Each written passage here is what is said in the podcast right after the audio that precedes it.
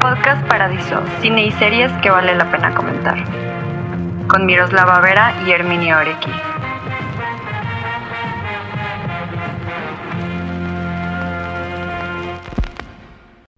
Bienvenidos a Podcast Paradiso, mi nombre es Miroslava y estoy aquí con Herminio Orequi como cada semana. ¿Cómo estás, Herminio? Hola, Miroslava, muy buenas noches. Eh, estoy bastante bien. Ya por fin terminé. eh, bueno, esa es la noticia de esta semana. El reporte que siempre hago cada semana de cómo voy avanzando con el video de Midsommar. Ya lo terminé, está listo, está arriba. Y ya por fin pude quitarme ese pequeño gran peso de encima después de como dos meses, mes y medio más o menos que estuve trabajando en eso. Ya por fin terminé, ya está arriba y eso me hace sentir bien. Estoy, estoy mejor que la semana pasada. La semana pasada sí estaba muy cansado, muy desesperado, muy frustrado. Pero hoy me siento muchísimo mejor y es porque ya terminé el video de Midsommar. Y mm, básicamente eso, ya quería terminarlo, ya está, quedó como yo quería y eso es lo más importante. Estoy muy feliz de que ya hayas acabado, güey. Sinceramente ya estaba a dos de correrte. O sea... no, o sea, verdaderamente, neta, pinche Herminio, güey. No, no a dos de correrte. Pero cada semana estaba así de que, güey, te va a quedar increíble. Tranquilo, aguanta vara. Y tú así de, no, es que son de esos días que siento que no avanzo nada. Porque aparte... O sea, me da mucha risa porque obviamente pues en el podcast ustedes no escuchan estas partes de Herminio. Herminio siempre es muy recatado con lo que dice y la manera en la que él eh, formula sus frases. me encanta la Entonces- imitación. Claro, claro, porque es que aparte Herminio, no, no les platiqué, pero Herminio me enseñó a narrar. Fue un ejercicio Ah, es verdad. sí. Este, entonces, eh, pues ahora creo que puedo imitarlo un poco. Y, y Herminio, pues no, no les dice eso, ¿no? O sea, porque conmigo ya estaba así de que no, es que siento que no avanzó nada, no sé qué. Yo de que, güey, ¿qué le pasa? Aparte es Aries. Entonces, o sea, para los que siguen un poco la astrología, entienden el miedo. Ok, eh, gracias por compartirlo conmigo. Eh, pero sí, o sea, la verdad es que ya estaba muy, muy, muy desesperado. Eh, ya estaba de malas. eh, de esas veces que ya estás así como todo cagado de ya. Lo único que quiero es acabar, ya no me importa cómo. Así es como, así es como estaba Herminio y yo estoy muy feliz porque la verdad, si no han visto el video, esperen a que se acabe este podcast y vayan a ver el video o, o pónganle pausa al podcast y regresen. Y regresen, y regresen. Vayan a ver el video escuchar el en este momento porque es un gran video. Está muy, muy, muy chido. Eh, les voy a dar un poco de contexto, ya que pues tengo un micrófono y ustedes me escuchan como cada semana. Em, eh, el contexto es que cuando yo estaba buscando a un co-host para mi podcast, de hecho le había dicho a otro amigo eh, que estudió cine también. Y ese Yo no estudié cine, yo no sí. No, no sé si. Ah, no, bueno, sí, sí, sí, pero eh, ni yo. Este, pero también me mama. Eh, pero pues bueno, y pues haz de cuenta que yo le había dicho a mi amigo que, que, que quería hacer un podcast y shalala, y como que. Güey, rarísimo, porque como que las cosas no estaban fluyendo, ya sabes, de que ni el diseño de la imagen, ni... Y al final me canceló. Y fue así de que, o sea, me dijo así de que, güey, pues la neta, o sea, no, no es mal pedo. Simplemente, o sea, como que, pues, que busques a alguien más, porque yo ahorita no le puedo meter este tiempo y no puedo dedicarle como esto y shalala. Y yo de que, órale, está bien, pero pues yo estaba súper agüitada porque, o sea, yo ya quería iniciar con el podcast y luego justo ya tenía meses siguiendo a Herminio, pero pues no sé por qué, o sea, no había pensado en él porque pues él tenía el canal de cine para millennials y luego en su en su perfil de Twitter aparece pues todo lo que hace, ¿no? Así de que eh, edición en tal y hago Twitch eh, todos los días de no sé qué a no Sí, sé sí. qué. Y yo de que, güey, no, pues este güey obviamente no va a tener tiempo. Y me acuerdo que lo hablé con un amigo, con Israel, que siempre lo menciono. Y este... um, y le dije de que, güey, pues es que la neta le quiero hablar a este güey para que sea mi co-host del podcast. E Israel me dijo de que sí, sí lo es, o sea, vas a tener un gran co-host. Porque eh, Israel fue el que me presentó el canal de Herminio. Entonces fue así como de, ok, está bien, y ya, y me animé a hablarle. Y luego Herminio me dijo así de que, pues sí, vamos por un café y nos quedamos de ver en Perisur, en el péndulo. Sí, me acuerdo. y, y nos quedamos platicando así de que le dije, güey, mira, así está la cosa. pues es que yo ya tenía como casi todo estructurado. Necesitaba a otro ñoño que quisiera hablar de esto horas igual que yo. Y le dije así de que, güey, me mama Mitsomar. O sea, Mitsomar quiero que sea mi, mi episodio piloto. Y además no están ustedes para saberlo ni yo para contarlo, pero en ese entonces Herminio no había descubierto los estupefacientes. sí, exactamente, no ninguno. Bueno, solo el alcohol y de lo normal, ¿no? Pero sí, Exacto. vale la pena Me dio muchísima risa porque yo me acuerdo que eh, la primera vez que hicimos el live para anunciar que había salido el episodio de Podcast Paradiso, alguien dijo así de que eh, se vendrán los mejores videos de Herminio. Y neta, nunca se me olvida ese comentario, güey. Así nunca. O sea, ayer que vi Midsommar es como de. Se vinieron los mejores videos de Herminio. Sí, me acuerdo. Em, y pues haz de cuenta que, o sea, me acuerdo que alguien le había preguntado así, que oye Herminio, ¿ya fumaste weed? No sé qué. Y ya, y, Herminio así de que no, no, no, shalala. Y yo me acuerdo que le había preguntado, porque pues bueno, este, yo, las personas que me siguen en Twitter pueden ver. Y... Um, no es cierto, no me sigan, por favor. Ahora que lo pienso, pongo mucha mamada. Todo es broma, mamá, perdón. Este. Y, ya, y entonces, eh, no es cierto, mi mamá no escucha mi podcast, gracias al cielo. Y entonces, este, pues ya, o sea, me acuerdo que le dije al niño de que, güey, es que lo más impactante de Midsommar yo considero que es el enfoque del psicodélico. Y Hermino así de que, ¿pero por qué o qué? Y yo de que, güey, pues es que no, no, no te lo puedo explicar. O sea, es algo que tienes que vivir. Y justo ayer estaba hablando con Herminio del video y le dije, güey, es que creo que la descripción de. Porque es pequeño spoiler, el, enfoque del video es desde la perspectiva del psicodélico que ingiere Dani. Entonces, no, o sea, yo antes de ver. Eh, yo antes de hacer como mi investigación para el episodio de Midsommar, vi un chingo de videos en YouTube, así un chingo, un chingo, y ninguno había tomado el enfoque psicodélico, cuando yo considero que es lo más fundamental de Midsommar, o sea, porque si no, pues ni siquiera lo pondrían, ya sabes. Entonces me acuerdo que Hermino estaba así de que, ok, ok, no sé qué. Y me acuerdo que ese día nos quedamos ñoñando tres horas, o sea, literalmente tres horas hablando de Midsommar, de Hereditary, de Ari Aster, de Robert Eggers, o sea, y nos dimos cuenta que a los dos nos gustaba mucho el terror, como que íbamos mucho por esa línea, entonces la segunda vez que nos vimos fue para grabar el podcast. Y, y pues no sé, o sea, ayer que vi el video, neta estaba súper contenta porque el video está impresionante, o sea, verdaderamente...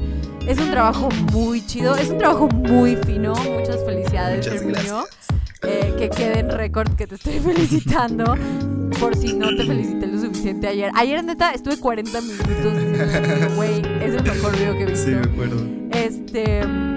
Y neta, o sea, está muy, muy, muy chido el enfoque, está muy chida la explicación, porque considero yo verdaderamente que el psicodélico es algo fundamental en todo lo que pasa en Midsommar. Y como que hay muchísima gente que ni siquiera lo toma en cuenta. O sea, yo me acuerdo que la primera vez que vi Midsommar se me olvidó. O sea, ni siquiera sabía que estaba tomando. Bueno, también la vi cuando estaba otros tiempos, ya sabes, de que sobriedad.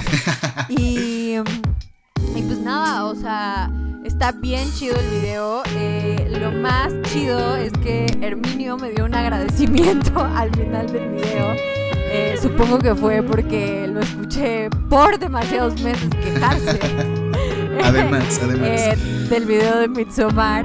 Pero, amigos, no saben lo bonito. Es que me estoy mamada. No saben lo bonito. O sea, hice mi nombre con las letras de Midsommar y a la O le puse una de las florecitas que tiene Dani. De que yo lo vi y morí de emoción. Así de que, güey, qué hermoso.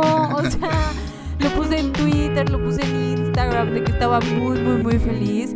Pero bueno, eh, pues. Eh, sí, básicamente es eso. Vayan a ver el video de Midsommar y estoy muy feliz que al fin haya salido eh, para que Herminio ya se pueda quejar de otra cosa. Que no sea el video. que no sea el video. No, no, no, porque te vas a quejar de otro video. Ya sabes, pero ya vamos a cambiar de tema porque ya estaba harta de que te quejaras de mi película favorita. Eso es más bien mi problema. No, sí, fue un proceso así horrible. Bueno, con, creo que con todos es muy hay algo que me, que me molesta mucho a la hora de estarlos haciendo. Y con el de Midsommar, no es que fuera en particular muy difícil, pero sí fue uno de los que más me ha costado trabajo. Si no es que de los que más me ha costado trabajo. El que más me ha costado trabajo, yo creo. Me costó mucho, sobre todo la edición. No sé por qué. Me, la parte del montaje me costó mucho. Supongo que tiene que ver con cómo estaba yo, cómo he estado anímicamente. Y también creo que había algo que no quería que no quería terminar, porque siento que algo terminó con ese video, o sea, que algo se cerró ahí. Y creo que yo estaba un poco también resistente a que no sucediera. Y pues al final sucedió.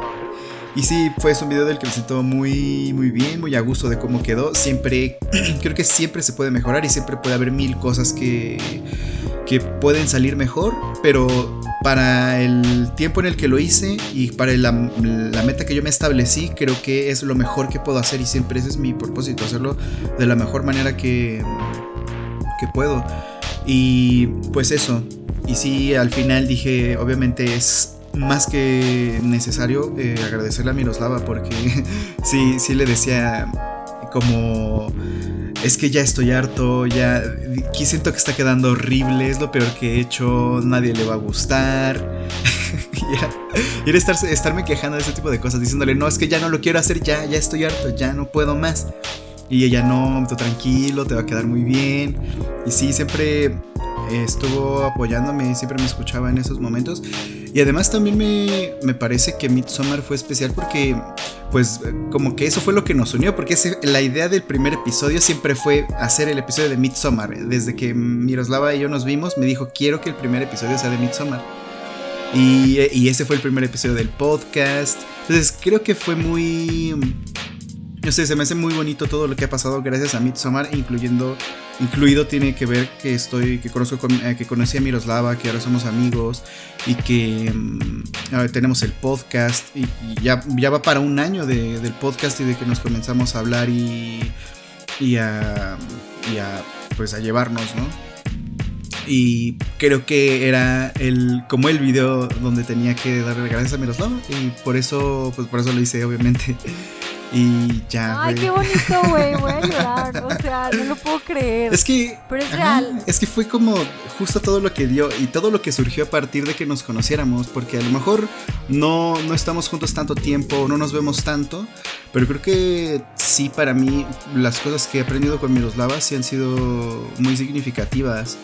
Y sin duda, si no la hubiera conocido a ella, el video de Midsommar sería totalmente diferente, no sería lo que es.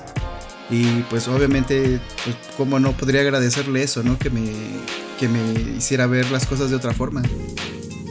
Que me presentara Básicamente. Este, básicamente, mira, ese es tu agradecimiento.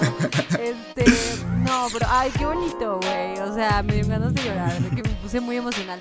Sí, porque no nos vemos tanto, pero también siempre estamos en comunicación. O sea, creo que aparte de, de, pues bueno, es que también vivimos como en distancias notables. Sí. Em, y pues no es fácil trasladarse todo el tiempo y pues pandemia también fue una amistad que surgió en pandemia Así es. pero siempre estamos en comunicación y eso es lo chido o sea lo que les platicamos siempre es de que pues esto se siente como algo muy natural porque verdaderamente creo que lo es eh, y a raíz de Midsommar es una película bien personal para Herminio, es una película bien personal para mí también. Entonces, eh, no sé, es, justo lo que dice de todo lo que pues, lo que trajo, ¿no? La película, tanto para él, para mí, para el podcast, porque fue la película que inició el podcast, este, la amistad, no sé, es, es una película que verdaderamente yo me maravillo cada vez que la vuelvo a ver este cabrón ya la volvió a ver ahorita. la vio hoy otra vez. sí, Herminio siempre, o sea. Pero es, es, es en verdad una gran película y es algo muy. Es un trabajo que yo creo que ha conectado con muchas personas de diferente manera, pero la manera en la que ha conectado con nosotros es algo muy peculiar tanto individual como en amistad, como en todo. O sea, creo que sí, Midsommar significa mucho. Y ya me urge mi tatuaje en Midsommar. Sí, a mí también. ya me urge mi tatuaje en Midsommar, de que ya no puedo más. No puedo que pase un día más sin que la gente vea que me marcó literalmente esa película. O sea. Cuando los tengamos, tengamos los tatuajes, los vamos a poner en Instagram, el podcast Paradiso, para que Obviamente. Obviamente, o sea, porque eso fue lo que empezó. Pero bueno, ya tenemos 15 minutos hablando de, de, puras cursilerías que a la gente no le importa, nuestra nueva audiencia, así de qué le pasa a estos idiotas. Em, pero vayan a ver el video de Midsommar, en verdad. Eh, se volvió en el podcast de las lágrimas. Se volvió el podcast de las lágrimas. Y ya ahorita vamos a leer unos comentarios de gente de cómo les impactó Midsommar en su vida. No, eso, eso estaría chido, ¿eh? Sería una gran actividad de que para el episodio aniversario. sin duda. Hacer un. Sí, hay que hacerlo. Hay que poner como una encuesta y que cada quien nos ponga cómo impactó Midsommar en su vida y contamos las mejores historias, porque es una gran es una gran película. La verdad es que sí sí lo es. Pero el tema de hoy es, como podrán ver en la portada, la filmografía de un director de Denver, Colorado que se llama David Fincher. David Fincher es conocido como Finch. No es cierto, nadie lo conoce como Finch, pero Wikipedia por alguna razón dice que así le dicen. Y yo así de obvio no, Wikipedia. A lo mejor sus amigos, a lo mejor en producción le dicen así, pero la gente normal le decimos David Fincher. Le decimos por su nombre completo, David Fincher, que inició con su filmografía con la peor película de Alien. Ah, sí, la neta no sé. No la he visto. ¿Tuviste Alien 3? No. ¿Viste, Alien? Yo, Alien sí, Aliens también la vi, o sea, la de Alien 2. Alien 3 no la he visto. Sé que es de las peores de Alien. Eh, y se me hace curioso que alguien empiece su carrera con una película que tenga esa fama. Es decir, eh, de pronto escuchas. Bueno, para empezar, empieza su carrera con una película que es una, la tercera parte de una franquicia. O sea, que es. Claro, una franquicia. Una franquicia, pues que tal terminó siendo muy grande. Y bueno, Alien y Aliens son dos películas muy, muy, muy significativas en la historia del cine. Y él hace la tercera y no es una película, bueno, yo sé que no es una, película buena. Creo que de hecho es la peor de Alien. No sé si sea la peor o la peor y es Covenant. Esa sí la vi, esa me parece horrible. Pero mm, se me hace interesante cómo después de esto salvas tu carrera, ¿no? O sea, cómo después de eso sigues siendo eh, un... Más bien, sigues haciendo películas importantes y además películas muy reconocibles y es de los directores que están vivos ahorita es de los más de los más destacables. Me acuerdo mucho de que Guillermo del Toro platicaba que a él después de hacer Cronos, que fue su primera película, le habían ofrecido hacer La Mosca, creo que La Mosca 3. Y obviamente él rechazó el, el trabajo para hacer La Mosca 3. Pero se me llama la atención porque él dice que no podía su carrera continuar con. O sea, después de Cronos no podía hacer La Mosca 3. Después creo que hizo Nimic, que no la he visto y que estaría bueno en algún momento ya hablar de Guillermo del Toro. Creo que es bastante necesario.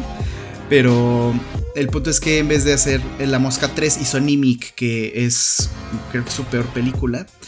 Y a lo que voy es que me llama la atención cómo logras tener una carrera después de empezar así, ¿no? En, el caso de David Fincher, que empieza con Alien 3 y después hace Seven. Hace Seven, que es una película. También creo que hay de, de, comienzos a comienzos, ¿no? O sea, porque por ejemplo, Taika Waititi empezó con, con franquicias, o sea, y de superhéroes, ya sabes, y luego nos dio esta majestuosidad que es Jojo Rabbit. Entonces, eh, no lo sé, como que creo que pues no lo sé, o sea, hay de comienzo a comienzo. Según yo, Taika empezó con Guardians of the Galaxy, ¿no? No, esa la hizo este James Gunn. Creo que, no, creo que. Ah, es verdad. Taika Waititi hizo la de una de unos, eh, de unos vampiros, pero no me acuerdo cómo se llama. Eh. Eh, bueno, no es el episodio de Taika Waititi, por fortuna, pero, eh, pero lo que yo sé es que él trabaja mucho, mucho en franquicias. Entonces, y creo que Jojo Rabbit sí fue como su primer película de que él, porque a mí me llamó mucho eso la atención, o sea, lo de Jojo. próximamente el episodio de, de Taika Waititi. No sé si el de Taika Waititi, pero definitivamente de Jojo Rabbit sí vamos a hablar. O sea, eso por seguro, porque a mí me encanta esa película, la he visto miles de veces, o sea, desde que salió yo creo que ya la vi como seis veces. Órale, así real. Órale, qué loco. Me encanta esa película, me volvió loca, me hace llorar como enferma, este... Eh, y pues bueno, eh, Seven es una gran película. Yo me acuerdo que cuando la vi, me la enseñó un exnovio, boo. Este, cuando. me encanta decir. Sí, sí, sí, lo has hecho varias veces. Em, sí, sí, sí. Pero es que me encanta decir como un exnovio y luego el boo, porque es de que ni siquiera me llevo mal con todos mis exnovios, ya sabes, solo me llevo mal como con dos de ellos. Este, porque no me gusta llevarme mal con la gente. Esto es ah, algo que audiencia pueden saber de mí. A mí no me gusta estar mal con la gente. Y si alguien tiene beef conmigo, pues es su pedo, porque, o sea, neta, yo sí estoy así de güey, ni te topo. No me gusta el conflicto, no soy una persona conflictiva. Y y pues sí, pero me da risa, me da risa el bu. Siento que lo dramatiza muchísimo. Pero en este caso, este sí me caga, ya sabes. O sea, este sí. Eh, este sí le podemos hacer un gran bu, audiencia bu. Este. Y Seven me la enseñó este güey. pero me acuerdo que me encantó, me gustó muchísimo. Ah, bueno, para, para esto, Israel ya me había dicho miles de veces de que ve Seven, ve Seven, y yo no le había hecho caso. Y luego la vi y me quedé así súper, súper perturbada. Me gustó muchísimo el concepto. O sea, me encanta el concepto de, güey, un asesino serial que mata conforme a los siete pecados capitales. Está súper chido, güey. Y, la, y es una película que salió en el 95. Entonces me parece muy innovador, la verdad, para la época. Sí, es una, una gran película y algo que me gusta mucho de, de Seven es que con esa película hubo un fenómeno que creo que es muy difícil que vuelva a suceder. Cuando esa película se estrenó y se hubo publicidad, nunca bueno, spoiler de Seven, nunca, nunca, nunca se anunció a Kevin Spacey como parte del elenco. En ninguna parte, ni en los créditos del principio, ni en la publicidad, ni en la campaña de entrevistas y todo eso. Jamás, jamás, jamás hubo una, una mención a Kevin Spacey. Entonces cuando descubren quién es el asesino, bueno, que el asesino más bien se entrega, y ves que es Kevin Spacey, bueno, en ese momento, ¿no? Uno pues de alguna forma a lo mejor lo sabía o, no impacta tanto como en el momento de ir al cine y verlo. Pues en el 95 yo tenía dos años. Eh, sí, te da, sí, es un, sí es algo súper impresionante que que creo que es muy difícil que vuelva a pasar. Que ahora con todas las películas, las que sea, sabes todos, todas las personas que van a salir, eh, sabes el... no, sabes toda la trama, pero sabes muchas cosas muy importantes. Es muy difícil que algo de este tamaño, es decir, alguien en ese entonces era un actor muy importante, Kevin Spacey, pero es, es como si ahora saliera, no sé Robert Downey, Downey, Jr. en una película y estuviera en secreto y estuviera oculto, ¿no? Porque obviamente el nombre de ciertos actores y actrices es lo que vende para una película. Entonces, es un caso muy particular. Sí, es un caso muy particular, pero aparte creo que ahorita David Fincher está contento de haber tomado esa decisión, ¿no? que no salga el nombre de Kevin Spacey. Como de, mm, qué bueno que no sale este idiota. Em, este idiota, gran actor. En ese entonces, nadie lo está justificando. Qué bueno que esté en la cárcel, no, ¿verdad? Ya no, no, no, a todos los que hablaron de él. No está en la cárcel, la verdad no sé exactamente qué es lo que pasó con su caso, como con muchos casos de escándalo que pues nos enteramos del escándalo, pero realmente ya no nos metemos a ver qué pasa después, pero hasta donde yo sé no está en la cárcel. Y yo creo que es un gran actor, digo, lamentablemente eh, es un, es un depredador, depredador sexual. Pero la verdad es que es gran actor. a mí me encantó lo que. Ahorita vamos a pasar a eso. Eh, su papel en House of Cards era increíble, pero mm, en Seven interpreta a John Doe, que es el asesino que está todo el tiempo en las sombras y algo que yo creo que el estilo de David Fincher se nota mucho en. Se empieza a notar mucho en Seven. De nuevo, en Alien no recuerdo. Bueno, más bien no la he visto. Y mm, pero en Seven se nota mucho el, que es una persona muy ingeniosa para la puesta en cámara. Él no creo que tenga un estilo así súper, súper, súper reconocible. Creo que sí hay que... Mm, bueno, no lo sé, a lo mejor estoy diciendo una tontería, pero yo creo que no es tan reconocible. Pero cuando ya ves todas sus películas y piensas en cómo, cómo, cómo filma, en cómo es, son las fotos de todas esas, de la foto de, todas esas películas, si te das cuenta que hay cosas en común. Normalmente él usa mucho contraste entre colores muy cálidos y colores muy fríos. En casi todas sus películas tiene tiene estos siento que son escenarios muy gringos, casas muy gringas eh, donde las paredes son súper lisas, los colores son, mm, o sea, como todo, como que todo muy bien planteado, casi como película de Pixar en la que todo es muy bonito, pero eh, puesto en la realidad, digamos. Normalmente no vemos eh, mucha textura, siento, en, en, ciertos de sus planos, pero por ejemplo en Seven, cuando es necesario que lo haga, como en las cuando se está abordando los, los, asesinatos, las escenas del crimen, te das cuenta que sí llega a ser muy grotesco y sabe cómo representar esas imágenes, pero por lo normal se me hace algo muy fino, muy bonito, o sea, algo que se ve muy pulcro, la fotografía sobre todo muy lisa y, lo ves en, en Mindhunter, también lo ves en House of Cards, él dirige los dos primeros episodios de House of Cards y la identidad visual que él deja desde el principio es la que se queda durante toda la serie. Aunque él ya no dirige, eh, si te das cuenta que es algo que él hizo. Y de nuevo es, creo que es difícil identificar cómo es su estilo visual. Pero si te pones a pensar ya ahí medio encuentras eh, puedes encontrar similitudes. Pero mm, esa es Seven. Eh, yo no recuerdo cuándo la vi por primera vez, la verdad. Creo que la vi hace como dos años por primera vez. La verdad, no, a David Fincher es un director al que, no, al que nunca seguí de. O sea, de, con una atención muy específica, como con otros directores. Pero mm, a él yo, yo lo conocí por House of Cards. Y fue que conocí su nombre y fue que vi sus películas. Y me acuerdo que hace. O sea, que cuando yo empecé el canal. Uno de mis primeros videos fue sobre House of Cards y el cine de David Fincher. Em, la verdad, no me acuerdo qué dije en ese video. o sea, ese es de los videos que nadie, o sea, que nadie ha visto, creo. O sea, es de los primeros. Creo que es el cuarto video que tengo. Algo parecido, no me acuerdo. Eh, pero no recuerdo qué fue lo que dije. Seguramente es malísimo. No lo quise volver a ver porque me acuerdo que mencioné yo muchas cosas. O sea, comparé muchos de sus planos como eran iguales.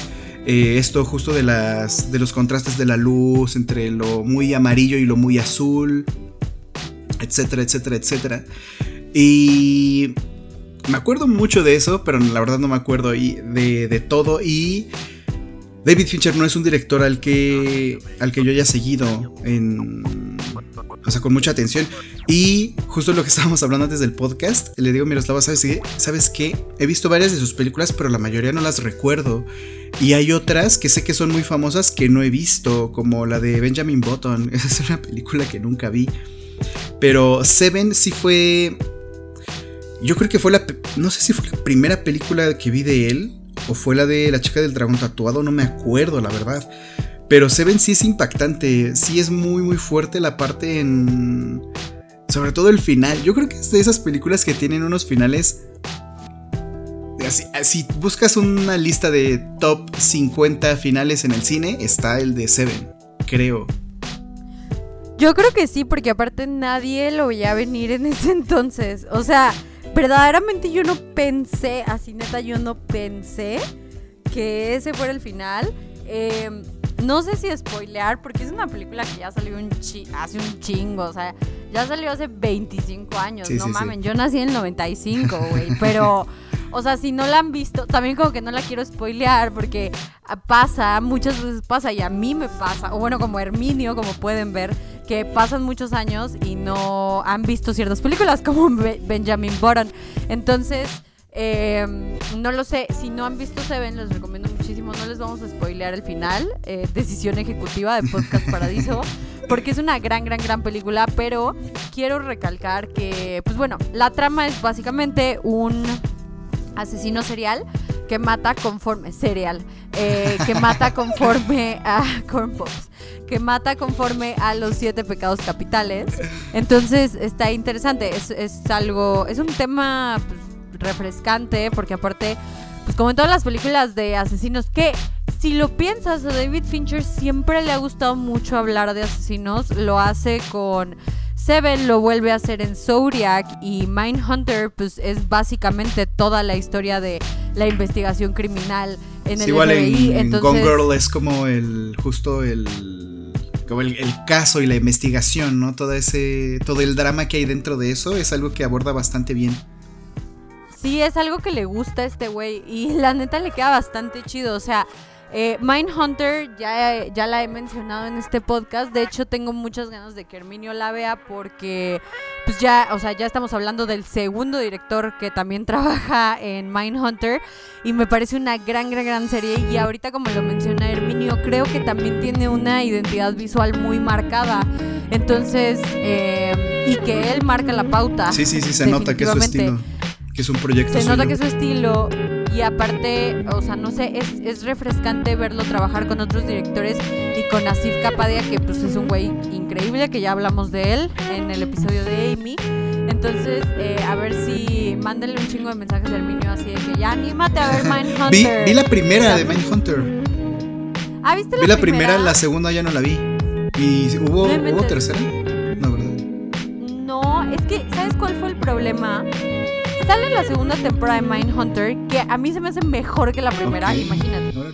Sale la segunda temporada de Mindhunter y termina en un cliffhanger súper cabrón. O sea, que dices de que, güey, neta no, o sea, no puede ser posible. Y, y luego sale la noticia de que David Fincher dice, no sé si vaya a haber tercera temporada de Mindhunter, es un proyecto que me está quitando demasiado tiempo. No hay remuneración, o sea, eso fue lo que dijo sí, de que sí no hay remuneración en esta serie y este y pues la verdad es que no pienso seguirle invirtiendo más tiempo. Entonces yo me quedé así, güey, no, o sea, porque es una gran serie, pero pues no sé qué está pasando, no sé qué pedo con Netflix, este, porque pues es, es original de Netflix. Sí, justo, Entonces, no. justo con Netflix pasa que tantito no apoyan la serie y la cancela. O sea, sí. Ay, güey, me caga Netflix, son bien así. Sí, sí, O sí. sea, Girl Boss también la cancelaron de que en chinga y estuvieron a punto. Güey, The Good Place es una serie que yo siento que pudo haber dado otra temporada. O sea, también la cancelaron antes de tiempo. Me caga Netflix, güey. O sea, HBO would never, ya sabes. O sea, lo único que hizo HBO que fue su peor error fue cancelar Roma, una de las Ok. mejores series que ha existido. Pero, este, pero pues Roma es súper, súper bien. Ay, o sea, Roma es ¿has visto Los Soprano? ¿Los Sopranos? Ay, güey, fíjate que no. Todo el mundo me dice de Los Sopranos. Ya la intenté ver, o sea, ya le di como tres episodios a la primera temporada. Todo el mundo me dice que me espere, que es la mejor serie de la televisión. Junto con The Wire, nadie se toma bien cuando les digo que no he visto ni The Wire tampoco. ni The Sopranos. Sobre todo porque a mí me gustan mucho, mucho las series. Entonces siempre es así como de que, ¡Oh! ¿cómo no las has visto? Ya sabes. Pero... Estaría chido hablar de. Estaría chido hablar de, de Los Sopranos en algún momento, ¿no? Digo, a mí sí me, Puta, me llama la En atención. tres años, tal vez. O sea, cuando acabe, cuando pueda, consiga las fuerzas para verla y la acabe. Ah, pero. Son como 10 temporadas, ¿no? Ay, la verdad no tengo idea. Sí sé que son muchos episodios, pero ¿sabes cuál sí? chingo. Estoy así a puntísimo de empezar. Eh, lo de Mr. ¿Cuál? Robot. Para ya poder hacer el episodio. Eh, no, no, Herminio, espérate, güey. Antes de, antes de ver Mr. Robot, necesito que veas Succession, güey. Ah, que está en HBO también, Te va a encantar. Ok. Ya va a salir la tercera temporada, entonces no sé cuándo salga, pero si no podríamos verla de que para ahí, eh, o sea, para sacarla ya de corrido, pero sí empieza Mr. Robot, definitivamente empieza Mr. Robot y dime cuando llegues a la tercera temporada, porque ahí me quedé yo, entonces ahí la Ah, tengo va. que retomar, Perfecto. este, y pues ya podemos retomarla y comentarla, eso va a estar muy divertido. Y, y- y luego hacemos un podcast. ¿te Sí, parece? sí, justo lo digo para que ya hagamos el podcast de Mr. Robot.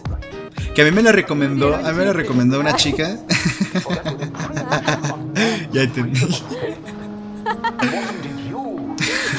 ¿Quién te la recomendó? Era una amiga que se llama Maggie que es muy, muy fan de Mr. Robot y me ha insistido mucho en que la vea. Entonces eh, dije, bueno, la voy a ver y vamos a hacer el episodio.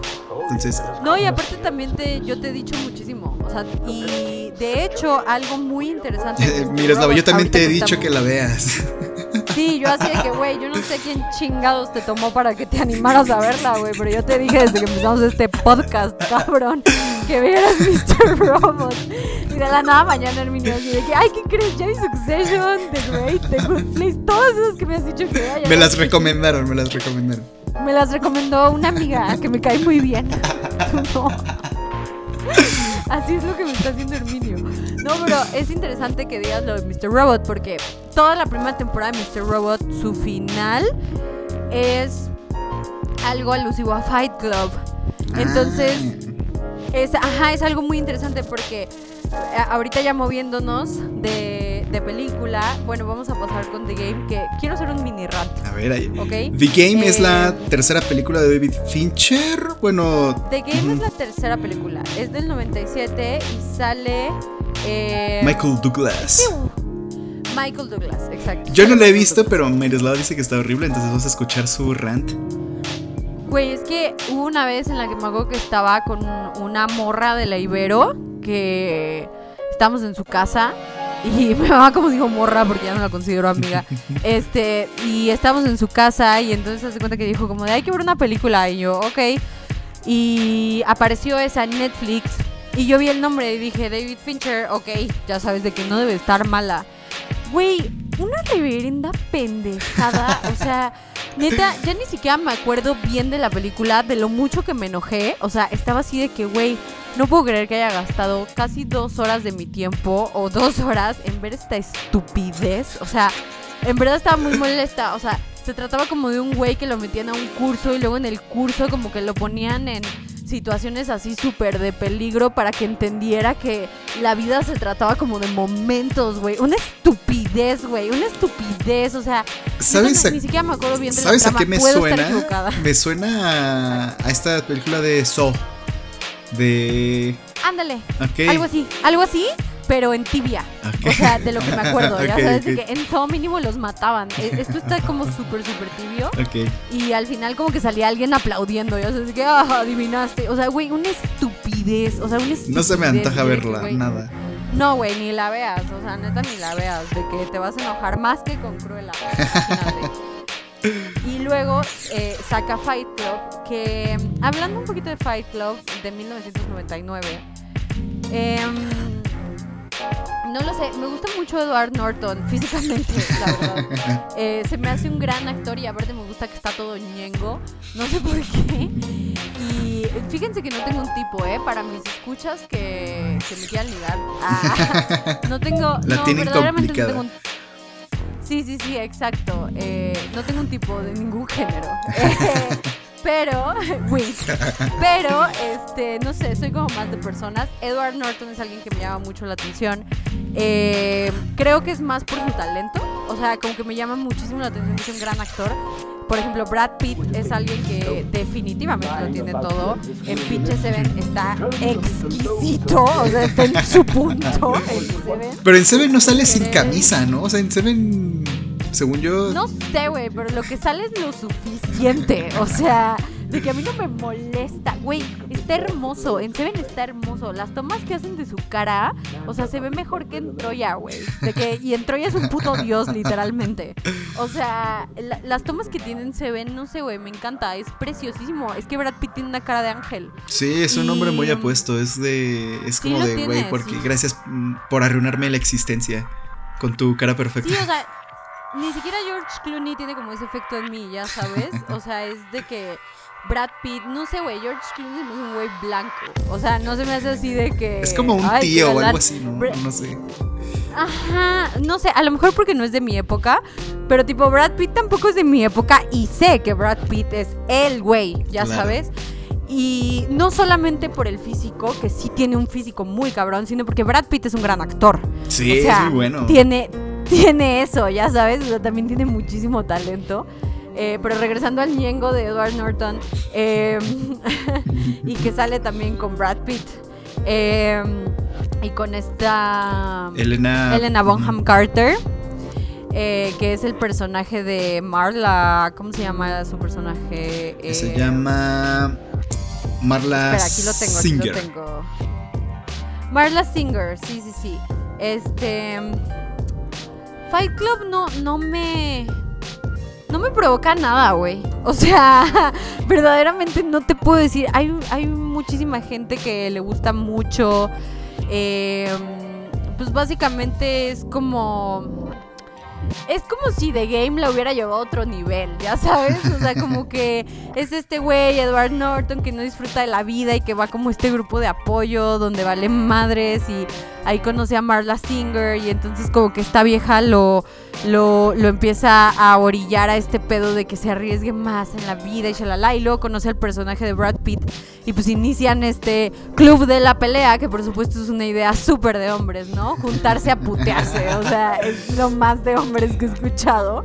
Es justo creo que es una eh, película que eh, se, se malinterpreta un poco y hay mucha gente, sobre todo muchos hombres, que creo que malinterpretan el mensaje de la película. Un poco como Scarface, que en Scarface la idea es que pues este tipo cara cortada es así, pues es terrible y le va mal y se muere.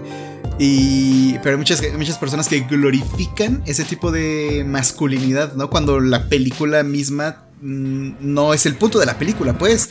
El punto es criticar eso y hay mucha gente que abraza esa idea y, Scarface es el ídolo, ¿no? Y... Güey, o sea, también neta, con Scarface me pasa algo que juro por mi vida que si veo otra morra poner de caption en Instagram, The Ice Chico, they never lie, I'm gonna lose my shit. O sea, de que, güey, me caga que glorifiquen esa puta frase estúpida, porque aparte es un güey que se putea a su esposa, ya sabes, o sea de que se da un buen de perico. O sea, no, entiendo cómo. Si es una buena frase, ya sabes, pero pues, no sé, o sea, dejen de romantizar pendejadas. Sí, sí, sí, sí, exactamente, es, eso, justo. Dejen de glorificar el club de la pelea, no mamen. O sea, entiendo la idea, porque la idea sí se me hace un buen. Pues un buen concepto, ¿no? Te digo, conmigo no conecta. No sé si sea como por este pedo de que no soy hombre y no me gusta pelear. Eh, pero no, no lo sé. A mí Fight Club la verdad es que no me provoca nada. A mí, me, a mí, a mí se me antoja leer la... Perdón que te interrumpa. Se me antoja leer la, la novela. Que la, está basada en una novela de Chuck Palahniuk. Eh, se me hace, ah, se me hace interesante. Se me hace interesante. Y también es de hombres puteando. A veces es básicamente lo mismo. Es que no sé, como no sé. Como no he leído la novela, pues no sé qué tan diferente sea de la película. Pero Chuck Palahniuk también coescribe el guion de la película. Ok, ok, entonces pues, sí estuvo involucrado en el proceso. Exactamente. Ay, pues léele, Herminio, y dime qué tal. Sí. Porque. A, ver si, si, me cambia la opinión. Porque de hecho es que hay muchísima gente que me dice: Pero, ¿cómo no te puede gustar Fight Club? Shalala. Y.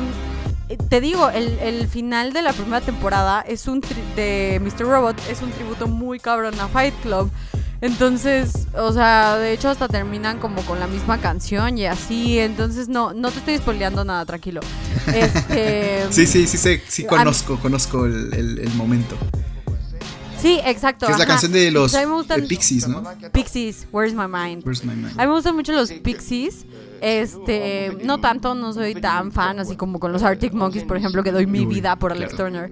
Pero este, pero los Pixies son buenos, son chidos. Su bajista tiene una banda que se llama The Breeders para las morras que les guste la misma música, pero en morras, eh, este, existe esa banda por si quieren saber la opción. Y pues sí, o sea, esa es mi opinión de Fight Club. A mí no me provoca nada. Después. Me encanta, no me provoca nada. No me provoca es algo muy polite, ¿no? Es como, no le estoy tirando mierda, tampoco estoy hablando bien de. Pero, pero aparte es muy duro, ¿no? Es, es, muy duro. Ah, me acuerdo, fíjate que. Me, acabo de acordar de algo muy fuerte que pasó en la universidad. ¿Qué? En la universidad había un profesor que era de dibujo que era muy, muy, muy, este, muy rudo. Y. O sea, creo que sí se pasó de lanza esa vez. Pero es un comentario muy parecido. Porque están. Pues, él estaba dibujando. Más bien estaba revisando los dibujos. Pues de los ejercicios que estaban haciendo, ¿no? Los alumnos. Y de pronto ve a una de mis amigas. Y ve su dibujo con una. como una cara así de desprecio. Y le dice, oye, ¿qué es eso? Y la chava le dice, no, pues nada. Y le dice, sí, exactamente, no es nada. Y se va caminando. Y así de, no manches. Güey, qué culero. Sí, sí. Así me parece tu comentario, así de no me provoca nada. Pues no, es mi comentario. De hecho, este comentario yo lo saqué de una crítica de arte que me gusta mucho. No me acuerdo de su nombre ahorita. la espera. ella, ella, ella, ella, la que va a Sonamaco y Sí, destruye mea el arte sí, contemporáneo. sí, Y se orina, güey, lo hace de una manera impresionante. Porque aparte lo hace muy intelectualmente. O sea, esa morra no va a llegar a decirte, tu trabajo es una porquería por esto y esto y esto, sino hace que ellos solitos te terminen diciendo que su trabajo es una mierda, güey. Eso es lo que hace sí, esta sí. morra. Y de ella saqué el no me provoca nada, lo cual me gusta muchísimo. Creo que es este, creo que es una gran manera de comentar un trabajo que verdaderamente no ocasiona nada en ti, porque hay muchas cosas que pues no sé, güey, puede que no te gusten o puede que eh, pero tampoco las odias, ya sabes, o sea, simplemente te es indiferente. Es lo que a mí me pasa con Fight Club, no me provoca No nada. nada. Eh, pero moviéndonos en la línea del tiempo de David Fincher. Sigue The Hire, es una película que no tengo idea. Panic Room Sigue de. Panic Room 2002. La habitación del pánico con Jodie Foster y con Kristen Stewart, que fue una película muy, muy, muy famosa para su tiempo. Bueno, yo me acuerdo que la veía anunciada en Fox todo el tiempo y la veía de chiquita, pero les mentiría si les digo que la vi para este podcast, la neta no. Yo tampoco O sea, la vi. Yo tampoco la vi. Se, se me antoja verla por Jodie Foster. Pero la verdad es que no, no, este. No la vi. Justo estaba pensando en eso, en que me faltaban muchas películas de ver de David Fincher, pero son un buen. Y, de- y creo que de él, o sea, de David Fincher es de los directores que hemos hablado que tienen más películas. Pues, De hecho, sí. Eh, luego sigue otra que se llama Lords of, Lo of Dogtown, que ni idea. no tengo idea qué es Love eso. and Other Disasters. Este. Luego ese es. tampoco tengo idea. 2002. En 2007 hace Zodiac. En 2007 hace Zodiac, que Zodiac es una película muy chida. eh, porque. Porque sale Jake pues, No Gyllenhaal. sé si se. Sale Jake Gyllenhaal y sale Robert Downey Jr. Y Jake Gyllenhaal, pues bueno, ya tiene su historial de, de agente policíaco, como lo podemos ver en Prisoner. Ah, sí. Eh, Ajá, en Prisoner ya tiene. Yo creo que. Pero Prisoner fue después. Sí, es de Entonces, Yo creo que 2013. más bien. Ajá, Denis Villeneuve como que. Ajá, justamente. antecedente con Zodiac. Aunque en Zodiac es un reportero ju- junto con Robert Downey Jr. Y pues básicamente se trata de esta investigación de encontrar al Zodiac Killer, al asesino serial que, que mandaba cartas a la policía y les ponía así como de que un chingo de códigos y... Porque era descarado el cabrón, o sea, eh, les mandaba cosas, les mandaba cosas como diciendo de que mira, jaja, maté a este güey y mi siguiente asesinato va a ser en tal, o sea, de que güey, pues muy, muy Jack el Destripador. que también nunca se supo quién era, ¿no? Según yo a la fecha nadie sabe quién era ese güey. Eh, yo no, me- no me acuerdo de Jack el Destripador, la verdad. Yo sabes por qué me acuerdo, porque mi papá siempre me decía así de que va a venir Jack el Destripador. Y yo de que, güey, ¿quién es ese verga? O sea, de que... Y, y, y como que me metió mucho en la inception de Jack el Destripador. Y un día me enteré quién era. Yo de que, güey, ¿qué te pasa? O sea, ¿por qué me dices eso? Luego ya pues investigué bien y resulta que nadie nunca supo quién era Jack el Destripador. Y es lo mismo con Zodiac. Con Zodiac, a la fecha, esto no es spoiler, pueden ver la película que dura tres horas y en tres horas les dicen como nunca agarraron al asesino, porque es real, o sea, nunca lo, nunca lo agarraron. O sea, esto no es spoiler, esto sale en las noticias de que, o sea, es como, ¿nunca viste ese tweet de alguien que se indignaba porque les habían spoileado narcos? Y es güey, esto sí pasó. o sea, Así es la historia. Está en las noticias, o sea. Sí, creo que de, en este caso se- es un caso que se... Creo que las... mm, o sea, que los acertijos se, se hicieron públicos para ver si alguien lo... Si alguien de así de la gente común y corriente podía resolverlo, ¿no? Creo que es este, la verdad no me acuerdo. Que aparte es raro que hagan eso porque no sé si viste el documental de mm, El Hotel Cecil No. que salió en Netflix, acaba de salir hace nada. Y es de este hotel que pues tiene una aura horrible en Los Ángeles donde han pasado un chingo de crímenes y así. Y este y hubo un caso en específico que es el que habla en el documental que es el caso de Lisa Lam, la de el elevador que Ah, hace como gestos sí, sí, súper sí, sí, raros y como que todo el mundo así de que güey está drogada, ¿qué le pasa? ¿Qué pedo? Y entonces, o sea, en ese, en ese documental como que te explican un poco que es raro que la policía haga esto de, de enseñar las evidencias porque así como te llegan cosas muy acertadas, también te llegan cosas de gente muy clavada. Pues güey, o sea, en el internet habitan todos los conspiranoicos, ya sabes. Entonces, o sea, luego en vez de ayudar lo que hacen es retrasar eh, el trabajo, pero creo que con el, el asesino del zodiaco fue este pedo, o sea, de que sí soltaron información justo porque pues no, no lo han atrapado, o sea, ya es ya es 2021 y nadie sabe quién es el asesino del zodiaco. Si alguien sabe, díganos. Este. y luego pasamos a el curioso caso de Benjamin Button. Así es. Una película que el niño no vio. No la he visto. Como mucha gente que no la ha visto. Mmm, no considero que se pierdan de tanto. O sea, bueno, de Brad Pitt, sí. Eh, como siempre, como cualquier película que no hayan visto de Brad Pitt, se están perdiendo de ver su cara. Em, pero pues es un es un curioso caso. de un señor que se llama Benjamin Button. De un señor que se llama Benjamin Button. Y pues. Oye, ¿cuánto dura? Eh, básicamente. Dura, casi dura tres horas. Sí, güey. Está muy larga para lo que es. Em, es una película que se trata de un güey que nace viejo eh, y pues todo va al revés, o sea, su crecimiento es al revés de que cuando es un niño es un anciano y este y como que tiene esta amiguita, crecen en un asilo junto con otra niña que es huérfana que crece para ser eh, Kate Blanchett. Y pues como que a este güey le gusta un buen, pero cuando él cuando son unos niños él es un anciano porque es el curioso caso de Benjamin Button. Y Y este, y pues así, o sea, como que te narra la vida de su curioso caso. O sea, eh, esa es la película. Eh, muy curioso el Benjamin. Y pues esa es la película, básicamente ya se las resumí si la quieren ir a ver. Luego en el 2010 viene una gran, gran, gran película. Social Network. es The Social Network. Para las personas que no saben, tengo este vinil en mi wishlist de Amazon si alguien se quiere apiadar de mí. Que si te regalan, que si te regalan. A mí nunca me han regalado un, vinil. Me han regalado otras cosas, pero un disco nunca. A mí sí me han regalado. Quiero hacer un shout out a las personas que me han regalado viniles. Muchísimas gracias. Este es algo que valoro muchísimo y sobre todo tengo un seguidor en especial. No sé si escuché todos los episodios del podcast. Pues más le vale, ¿no? Pero es The Grumpy Mexican y él es siempre, siempre. Él también colecciona viniles. Entonces él sabe lo que es el, el pedo este de querer tener discos y verdaderamente no tener dinero.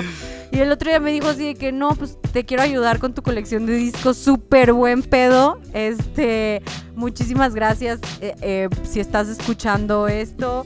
Eh, valoro muchísimo mis regalos, en verdad. Me encantan mis viniles y los, los recibo con muchísimo afecto y por supuesto que los disfruto, ¿no? La red social yo creo que es enteramente su soundtrack. Yo creo que es una película que es enteramente su sonido. que es de muy, muy, muy este Trent Reznor, ¿no? Sí, es de Trent Reznor, en efecto, y ganó el Oscar eh, por esta película, que pues la verdad, pues lo normal, ¿no? O sea, a mí se me hace de los mejores soundtracks de la historia, o sea, y esto está muy cabrón porque Midsommar literalmente existe y A Star is Born también. Entonces, el de Parásitos a mí me encanta. Ah, el de Parásitos también es increíble. Güey, pero ese no está en vinil, ¿verdad? Eh, sí, sí estuvo, pero eh, yo intenté comprarlo en Amazon y nunca estuvo disponible. Y lo puedes comprar así en eBay o en otros lados, pero no es tan sencillo que te, que te metes a Amazon y ahí está. Yo lo preordené cuando estuvo disponible y nunca, nunca, nunca salió a la venta en Amazon. Y ese es de los soundtracks que yo más deseo en la vida. Me encanta el soundtrack de Parásitos. Y yo igual colecciono viniles, pero a mí me encanta coleccionar casi exclusivamente soundtracks. Y ese es algo, ese es uno de los que quiero tener en mi colección. También tengo el de Midsommar y quiero el de Hereditary. Si alguien me quiere regalar el de Hereditary, sería la persona más feliz del mundo. Ya sé, yo también, o sea, yo también quiero. Yo, el de Midsommar yo no lo tengo. Tuve la oportunidad de que Herminio una vez llevara a una fiesta que tuvimos de escuchar discos. Fue increíble nuestra fiesta. Se tiene que repetir pronto. Este, y pues nos pusimos a escuchar discos y literalmente estábamos Herminio y yo viendo a la pared súper sobrios. Este, Así que, güey, no puedo creer esto. Escuchamos el de Midsommar, escuchamos el de, el Old de Boy. Old Boy, Ajá. escuchamos, Escuchamos el de eh, el de Lady Bird. Lady Bird, Ajá. escuchamos el de Lady Bird y el de... Y el de... Cerramos con Awaken, Awaken My My Love. Sí me acuerdo. Güey, pero pues es que cada álbum dura como una hora. Sí. O sea, bajita la mano nos echamos cuatro horas Sí. escuchando música. Y pues sí, si alguien nos quiere regalar el de Social Network para que nos juntemos a escucharlo, porque me encanta ese soundtrack. Eh, neta, es un gran, gran, gran soundtrack. Y pues bueno, la historia yo creo que es algo que ya todo el mundo conoce. La historia de Facebook. Eh, es básicamente la historia de Facebook desde la perspectiva de Mark Zuckerberg. Porque, aparte es una película muy fuerte. A mí me gusta mucho porque justo como que te cuenta la evolución de que este güey era un pinche niño rata de Harvard. Eh, Niño rata, güey. Sí, güey, o sea, sí lo era. Era un niño rata, ¿qué te digo? O sea, un niño rata de Harvard, interpretado por Jesse Eisenberg. Que, güey, también me encanta Jesse Eisenberg. No sé por qué. Es un vato ahí ñengo, güey. O sea, pero. Bueno, creo que sí hay, encanta, hay, hay un encanta. estilo ahí que, que hay una constante en tus gustos, ¿eh? Ñengo, o sea, ñengo es el adjetivo. Ñengo es el adjetivo. También Paul Dano. Paul Dano es otro güey ñengo que me gusta. Actúa como Mark Zuckerberg, que creo que lo hace increíble. Y luego los hermanos Winklevoss, que son este. Que bueno, pues es Armie Hammer. Eh, que son los que le dan como más o menos la idea a Mark Zuckerberg de Facebook. No le dan la idea en su totalidad, sino más bien como que le sembraron este pedo que ellos ya tenían, lo querían desarrollar con Mark y Mark se chingó la idea, ¿no? Entonces, y luego entran pues en esta batalla legal los hermanos Winklevoss con, con Mark Zuckerberg y pues Mark Zuckerberg se vuelve este pedo enorme que es Facebook, porque aparte Facebook, para las personas que no sepan y que se estén enterando por este podcast, Facebook empezó literalmente lo que estaba haciendo, y por eso les digo que es un niño rata, lo que estaba haciendo Mark Zuckerberg es que empezó a hacer como, hizo una, una plataforma donde pudieran evaluar qué morra de Harvard estaba más guapa. Eso era, o sea, pinche estúpido. Y entonces eso era, güey. O sea, tú tenías que seleccionar como quién era más guapa y luego se convirtió en, en esta red de Harvard y luego se convirtió en una red de universidades Ivy League. Y después de que, de que ya se convirtió en las universidades Ivy League como Harvard, Columbia, este, NYU, shalala, todas estas universidades famosas, eh, se volvió algo de ya global, ¿no? Se volvió lo que es Facebook y, te explican todo este proceso, o sea, te- tanto el proceso legal como de estos güeyes, que aparte ahorita estos güeyes tienen un dineral invertido en, en criptomoneda. Este, yo no sé si sepan, pero pues la criptomoneda es el futuro. Yo no entiendo ni madres de la criptomoneda, pero sé que es el futuro. Y este, y creo que estos güeyes sí como que le atinaron muy cabrón porque justo aparte hasta en la película sale de que güey, Facebook va a ser obsoleto. O sea, Facebook va a ser una estupidez y como que estos güeyes siempre tuvieron la visión de algo más y creo que ellos son ahorita como dueños de algo muy muy muy cabrón de cripto, entonces pues bueno, supongo que qué bueno para ellos porque Mark Zuckerberg aparte es dueño de todo, güey. O sea, ese güey es dueño de Facebook, es dueño de Instagram, es dueño de WhatsApp. eh, WhatsApp es dueño de Facebook ya está creando su criptomoneda, no sé si Sí, sí, sí, sabías. sí me enteré. Y, o sea, Mark Zuckerberg es un güey verdaderamente inteligente, o sea, sí es un güey brillante. Oye, sí está medio raro ese güey, ¿no? O sea, su cara sí está muy extraña. O sea, su pelito. Mark Zuckerberg. Ah, o sea, el auténtico Mark Ah, Zuckerberg obvio, está, muy güey es- extraño. Ese güey es Es un extraterrestre, o sea, sin duda.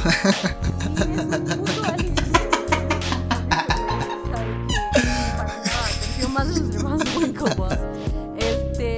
güey, la neta, o sea, me encanta que lo interprete Jesse Eisenberg y todo, pero Mark Zuckerberg, no, o sea, se ve malo, güey. o sea, Sí, es malvado, es, no una, es por- es una persona malvada, sin duda. Mira, no puedes tener, no puedes tener tanto dinero sin ser malvado. O sea, esa cantidad de dinero es enferma. Es demasiado dinero. Es enferma y todavía seguir buscando más dinero, que es lo que está haciendo como con la criptomoneda, no lo sé, o sea, Y luego la gente así de que, ay, Mark Zuckerberg celebró su baby shower en su garage con, este, con cosas de tres pesos de Waldos. De que, güey, el güey es dueño del mundo. O sea, obviamente tiró una pedota, nada más no te enteraste. Ya sabes, o sea, obviamente no. Pero pues es una gran película de Social Network. A mí me encanta, la veo como una vez al año, la verdad. O sea, no sé si por el soundtrack, amigos, regálenme el soundtrack, por favor, para que ya pueda escucharlo sin ver la película. Pero no, me gusta mucho la película, me gusta mucho la actuación de Jesse Eisenberg, de, de Army Hammer también, antes de que supiéramos que era un caníbal. Y de Max Minella. Max Minella también siento que actúa muy chido ahí. No lo vemos tan seguido, pero pues sí, sí es un gran actor. Y luego, eh, después, después, de Social Network, hace La chica del dragón tatuado con eh, Rooney Mara y Daniel Craig. Que es una película basada en una serie de libros, me parece. Y creo que la. Creo que hay una versión sueca de la película, la verdad no me acuerdo. Sí. Sí, la película es sueca. Ok. La original, o sea, es una saga de libros porque me acuerdo porque yo los veía muchísimo anunciados antes de que la chica con el cerillo y no sé qué más. ¿El cerillo? Este... te lo juro, no. La chica con la caja de cerillos y la gasolina. O sea, tenía como unos nombres bien extraños. Este. Eh, si alguien sabe, pónganlos en los comentarios. Que aparte, me encanta porque siempre digo, si alguien sabe y luego llegan a ponerlo en los comentarios, si llega la gente así de que fíjate que, o sea, nos ponen las cosas que preguntamos. Pero la chica del dragón todo tiene algo bien chido. Eh, la actuación de Rooney Mara, uno, que aparte Rooney Mara creo que fue como la película que la puso en el spot. No sé si sea verdaderamente la película, pero sí creo que esta fue una de las que la posicionó bastante. O sea, creo que, bueno, al menos yo con esta película me enteré de quién era Rooney Mara. O sea, yo hablo por mí. Yo me, yo me acuerdo más de Kate Mara, su hermana, porque salió en House of Cards. Esta. Chica del dragón tatuada desde 2011. Y no me acuerdo de qué año es House of Cards, creo que del 2012, más o menos por ahí. Eh pero ahí yo fue donde conocí a Kate Mara, pero creo que la que se volvió más eh, exitosa fue precisamente su hermana, ¿no? Rooney Mara. Creo que ha hecho más cosas pues en es Que, sí ha hecho más cosas. Eh, aparte es como muy, muy, muy preciosa. O sea, creo que tiene una belleza como muy única. A mí me gusta mucho Rooney Mara. Me han dicho que me parezco. Ah, no, este. No, pero creo que es porque tenemos los mismos features. ya sabes, de que ojo azul, blanca, pelo oscuro. Pero. O sea, no por eso me parezco a Soy de Chanel tampoco, ya sabes. Porque siempre me dicen que me parezco a Soy ¿Te parece más a. Te parece más a Soy. Estás más cerca de Soy de Chanel que de. Eh, de, de Rooney Mara. Debe de ser, no sé, güey. O sea, ahorita que me inyecté los labios, según yo estoy más cerca de una conejita Playboy. este, lo cual me encanta, no es queja. Y, pero Rooney Mara se me hace muy, muy, muy bonita. También la ubico mucho por Song to Song de mm, Terrence Malik y por, pues, por Her obviamente. Y ahorita pues está, está embarazada, lo cual está rarísimo, qué raro que esté embarazada, pero me muero por ver a su bebé con Joaquín Phoenix. Siento que debe estar Sí, es de ser un bebé muy peculiar, ¿no? Pues güey, el curioso caso. El curioso caso del bebé. El bebé. Con labio leporino. O sea, no, ¿sabías que Joaquín Phoenix no tenía labio leporino? Ah. Es que hubo un tiempo donde me clavé muchísimo, muchísimo con Joaquín Phoenix, de que con él, como actor, como persona. Este, y haz de cuenta que como que todo el mundo pensaba que tenía labio leporino y su mamá, de hecho, dio una entrevista que dijo así de que no, güey, o sea, de hecho hubo un momento mientras yo estaba embarazada que sentí como un dolor muy, muy, muy fuerte y que hasta el doctor le dijo que era como algo de la formación y que luego Joaquín Phoenix salió como con con este, este, eh, como problema, en, no problema en el labio, pero como que sí lo tuvieron que operar, pero no era el labio leporino. O sea, está chistosa la historia. La voy a buscar, fíjate. voy a informar bien para el siguiente podcast para que no digan que yo ando ahí contando mentiras. Este, pero de Rooney Mara me encanta en La chica del dragón tatuado cuando tatúa al güey este y le pone cerdo violador. Sí, es muy chido. Le mete un tubo por el ano. Wow, qué paz me da esa escena. O sea, qué paz me da esa No, no lo puedo describir con otra palabra más que con paz. O sea.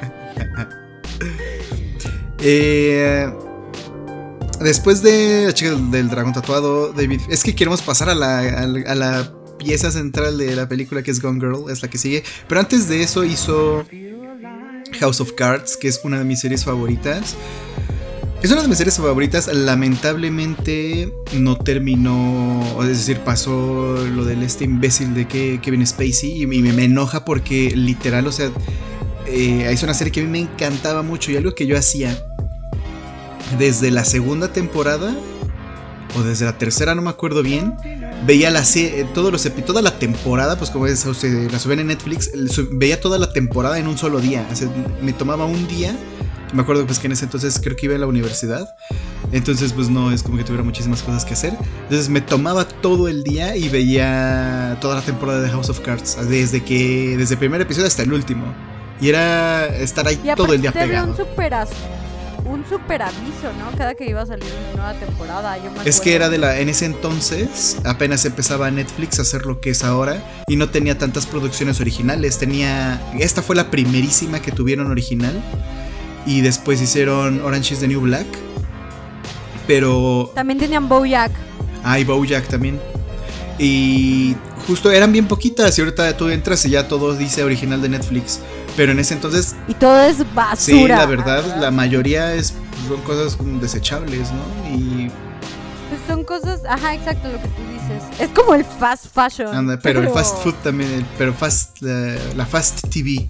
Es que el, ya. Fast. Fast TV. Ajá, y, pero House of Cards era gran, gran serie. La verdad, la última temporada donde ya no sale Kevin Spacey ya no la vi. Pero a mí me estaba encantando. Yo estaba así obsesionado totalmente. Y ¿Cuántas, cuántas son en. Creo que son. Donde sale Kevin Spacey. O sea, la serie. O sea, él sale en todas menos en la última. Creo que son seis temporadas o cinco. Y en la última él ya no sale. Porque se supone que lo matan o se suicida, no sé. Pero es así lo resuelven, de que ya está muerto y ya este, pues vamos a seguir, eh, vamos a cambiar la página. Y ya, o sea, y, esa última, bueno, esa temporada iba a estar muy, muy chida porque se iba a tratar más del conflicto de entre Claire y Francis, eh, Francis Underwood.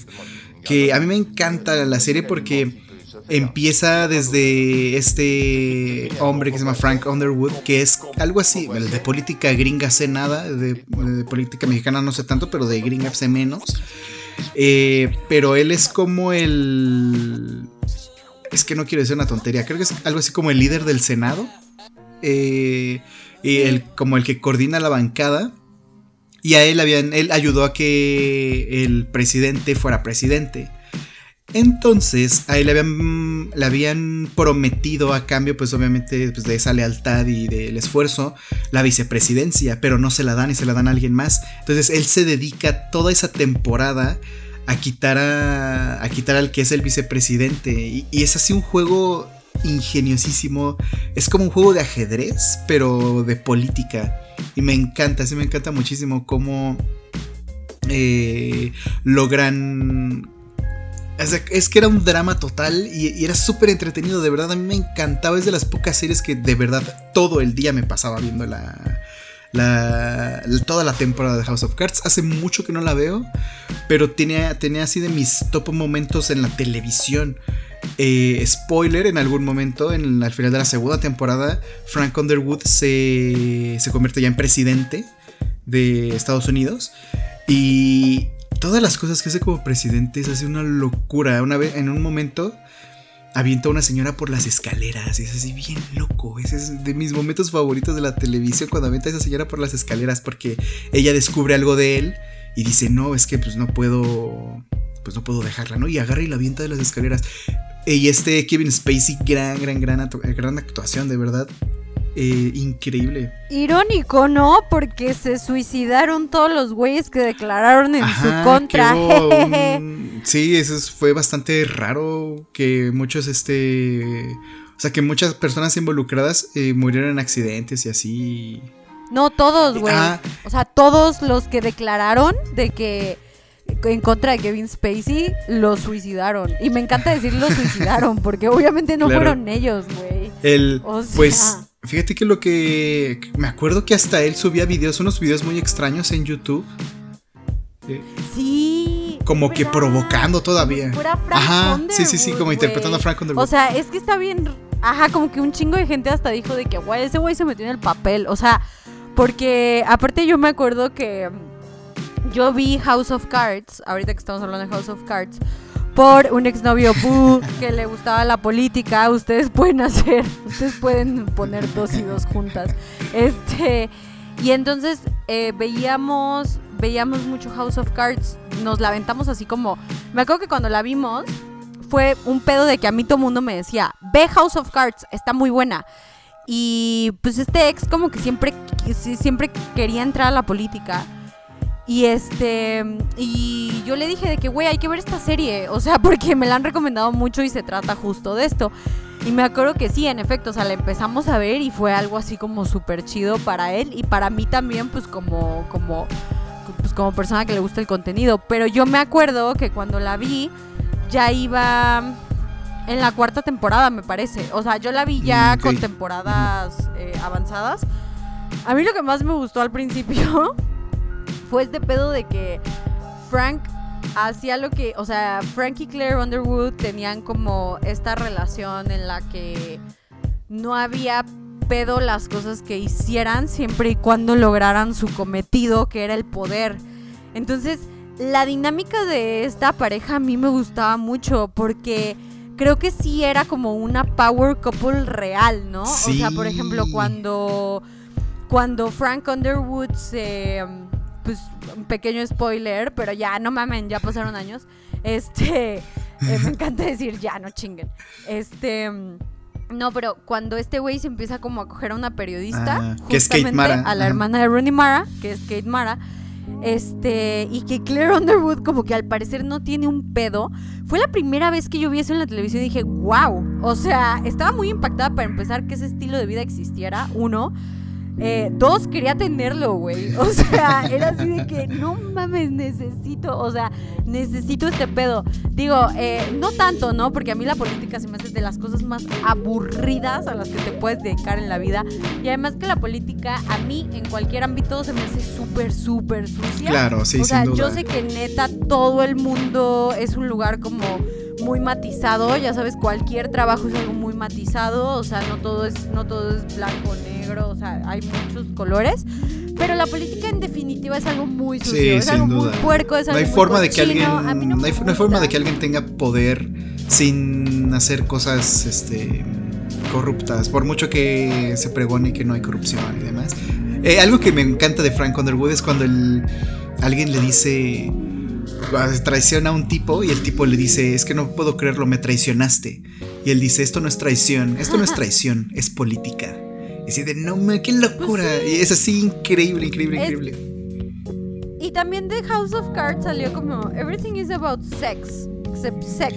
Sex is about Ah, power. muy. es- sí, Eso me sí. gusta, esa frase me encanta, güey, porque es real. O sea, real al Sí, chile. sí. O sea, de que, güey, por supuesto que sí, de eso se trata la vida. O sea, y está cabrón porque a mí la verdad el tema de la política se me hace horrible. Que déjame te, te voy a preguntar algo, como persona que conoce el psicodélico.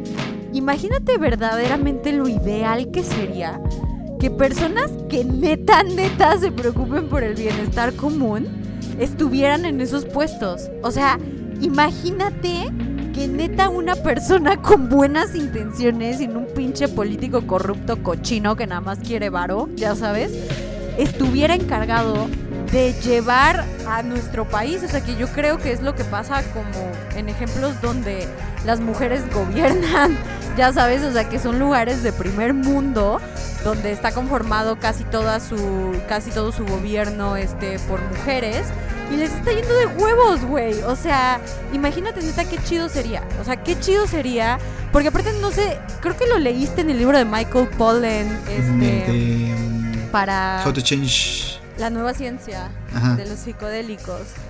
Ahí dice que el LSD originalmente se inventó para dárselo a los políticos, güey. O sea, de que imagínate que todos los políticos hicieran LSD. O sea, imagínate, de que no mames, este mundo. Suena, suena la trama de una buena historia, ¿no? Eh, claro, suena la trama de una excelente historia. ¿Qué pasaría si? De que, güey, ¿qué pasaría si viajar en el tiempo? Estornudar, todos los políticos hacen LSD. Imagínate, o sea, es que neta, siento que si los políticos hicieran LSD, el mundo no estaría así. Pues mira, dudo mucho que dudo mucho que lo hagan, ¿eh? Sería raro que descubrieran. Dudo mucho que puedan, porque también pues es algo que te saca lo que traes dentro. Y si eres una mierda, vas a ser una mierda maximizada. Ya sabes, de que no sé si esa es la palabra, pero... Eh, pero fíjate que pues justo en estos países eh, súper desarrollados, que son... Eh, me dijo una chica, es como vivir en el modo fácil. en esos países de Suecia, Suiza, Hungría, Finlandia, todos estos países súper verdes, bonitos, hermosos, donde la gente gana un montón de dinero, todos tienen casa, coche, no hay corrupción, las cárceles están vacías, todo ese tipo de cosas. Siento que en esos lugares es donde más es legal la droga, ¿no? O sea, o que no, que no, es, no existen esos estigmas de vamos a prohibir la droga. Es que, es que de hecho sí, o sea, de hecho lo que yo siempre digo es que si en el primer mundo es posible, es porque así debe de ser. Y en estos lugares el consumo es moderado. O sea, haz de cuenta, lo que hacen es que, por ejemplo, tú vas a Ámsterdam y este y quieres probar el MDMA, ¿no? Entonces haz de cuenta que vas a una tienda y te toman tus datos como tu fichita de salud, de que cuánto pesas, cuánto mides, cuál es la dosis que debes de tomar para que te pegue y cuál es la dosis que no debes de rebasar para que no te dé una sobredosis o no te dé shalala. Entonces es como un consumo súper, súper regulado que este para nada los estamos incitando a que prueben ninguna sustancia ilegal como el video de Herminio Tuve que poner el anuncio, ¿eh? Nunca había tenido que poner eso. Claro, claro, tuviste que ponerlo. Este, pero si existe en el primer mundo es porque así debe ser. O sea, yo estoy segurísima de eso. Entonces, curiosamente, ¿no? Qué casualidad que los lugares donde sí está regulado, todo está de huevo. Sí, es una locura. O sea, de que utopía. Sí, exactamente. Por alguna razón es ilegal, pues por alguna razón. Muy. Pues, güey, yo creo que también es ilegal. Sobre todo estas que te ponen a pensar. Porque, o sea, ponte a pensar neta, neta en los 70s, güey. Que fue el boom. Sí, pues cuando apareció el LCD, ¿no? En los 70s donde no había tecnología, donde no había de que smartphones, donde no había las mujeres ni siquiera teníamos derechos todavía, mamón. O sea, no te vayas tan lejos. Este, ahí estaba Ruth Bader peleando por nosotras en, la corte de Estados Unidos. Y este. Imagínate en los 70 que tú descubres este pedo. Yo sí creo que va a cambiar al mundo. Yo sí, lo creo. O sea, y, y, lo absurda que es la idea de una guerra. O sea, güey, ¿te has puesto a pensar en lo que es una guerra en Ajo? No mames la hueva. O sea, lo único que quieres es estar acampando escuchando Fleetwood Mac. Claro, sí. O sea, de que neta entiendo a los hippies, güey. Sí, sí se entiende bastante. entiendo a los hippies. Sí, te, te entran esas ideas y dices, ah, ya lo entiendo, ahora lo entiendo, ahora entiendo por qué existen, por qué dicen lo que dicen. Exactamente. Pero pues Ah, una, una solamente puede soñar. La política más realista que tenemos es representada por House of Cards. Eh, tristemente, en un nivel elegante, ¿no? En México es todavía más no, No, aquí es otra, eh, y más, Sí, hay más. Aquí es, aquí es más. Es el tercer mundo. En Estados Unidos también. Pero, pero acá es más corrientón, creo, ¿no? Pero aquí es como más corriente. Eh, claro, sí, o sea, AMLO es presidente. Ya sabes, o sea, también no, eh, sin ponernos políticos, eh, no se necesitan más de dos dedos de frente para reconocer lo que está haciendo. Em, pero bueno, sin, antes de que perdamos seguidores por los ideales políticos. Vamos a pasar a... Eh, Frank Underwood.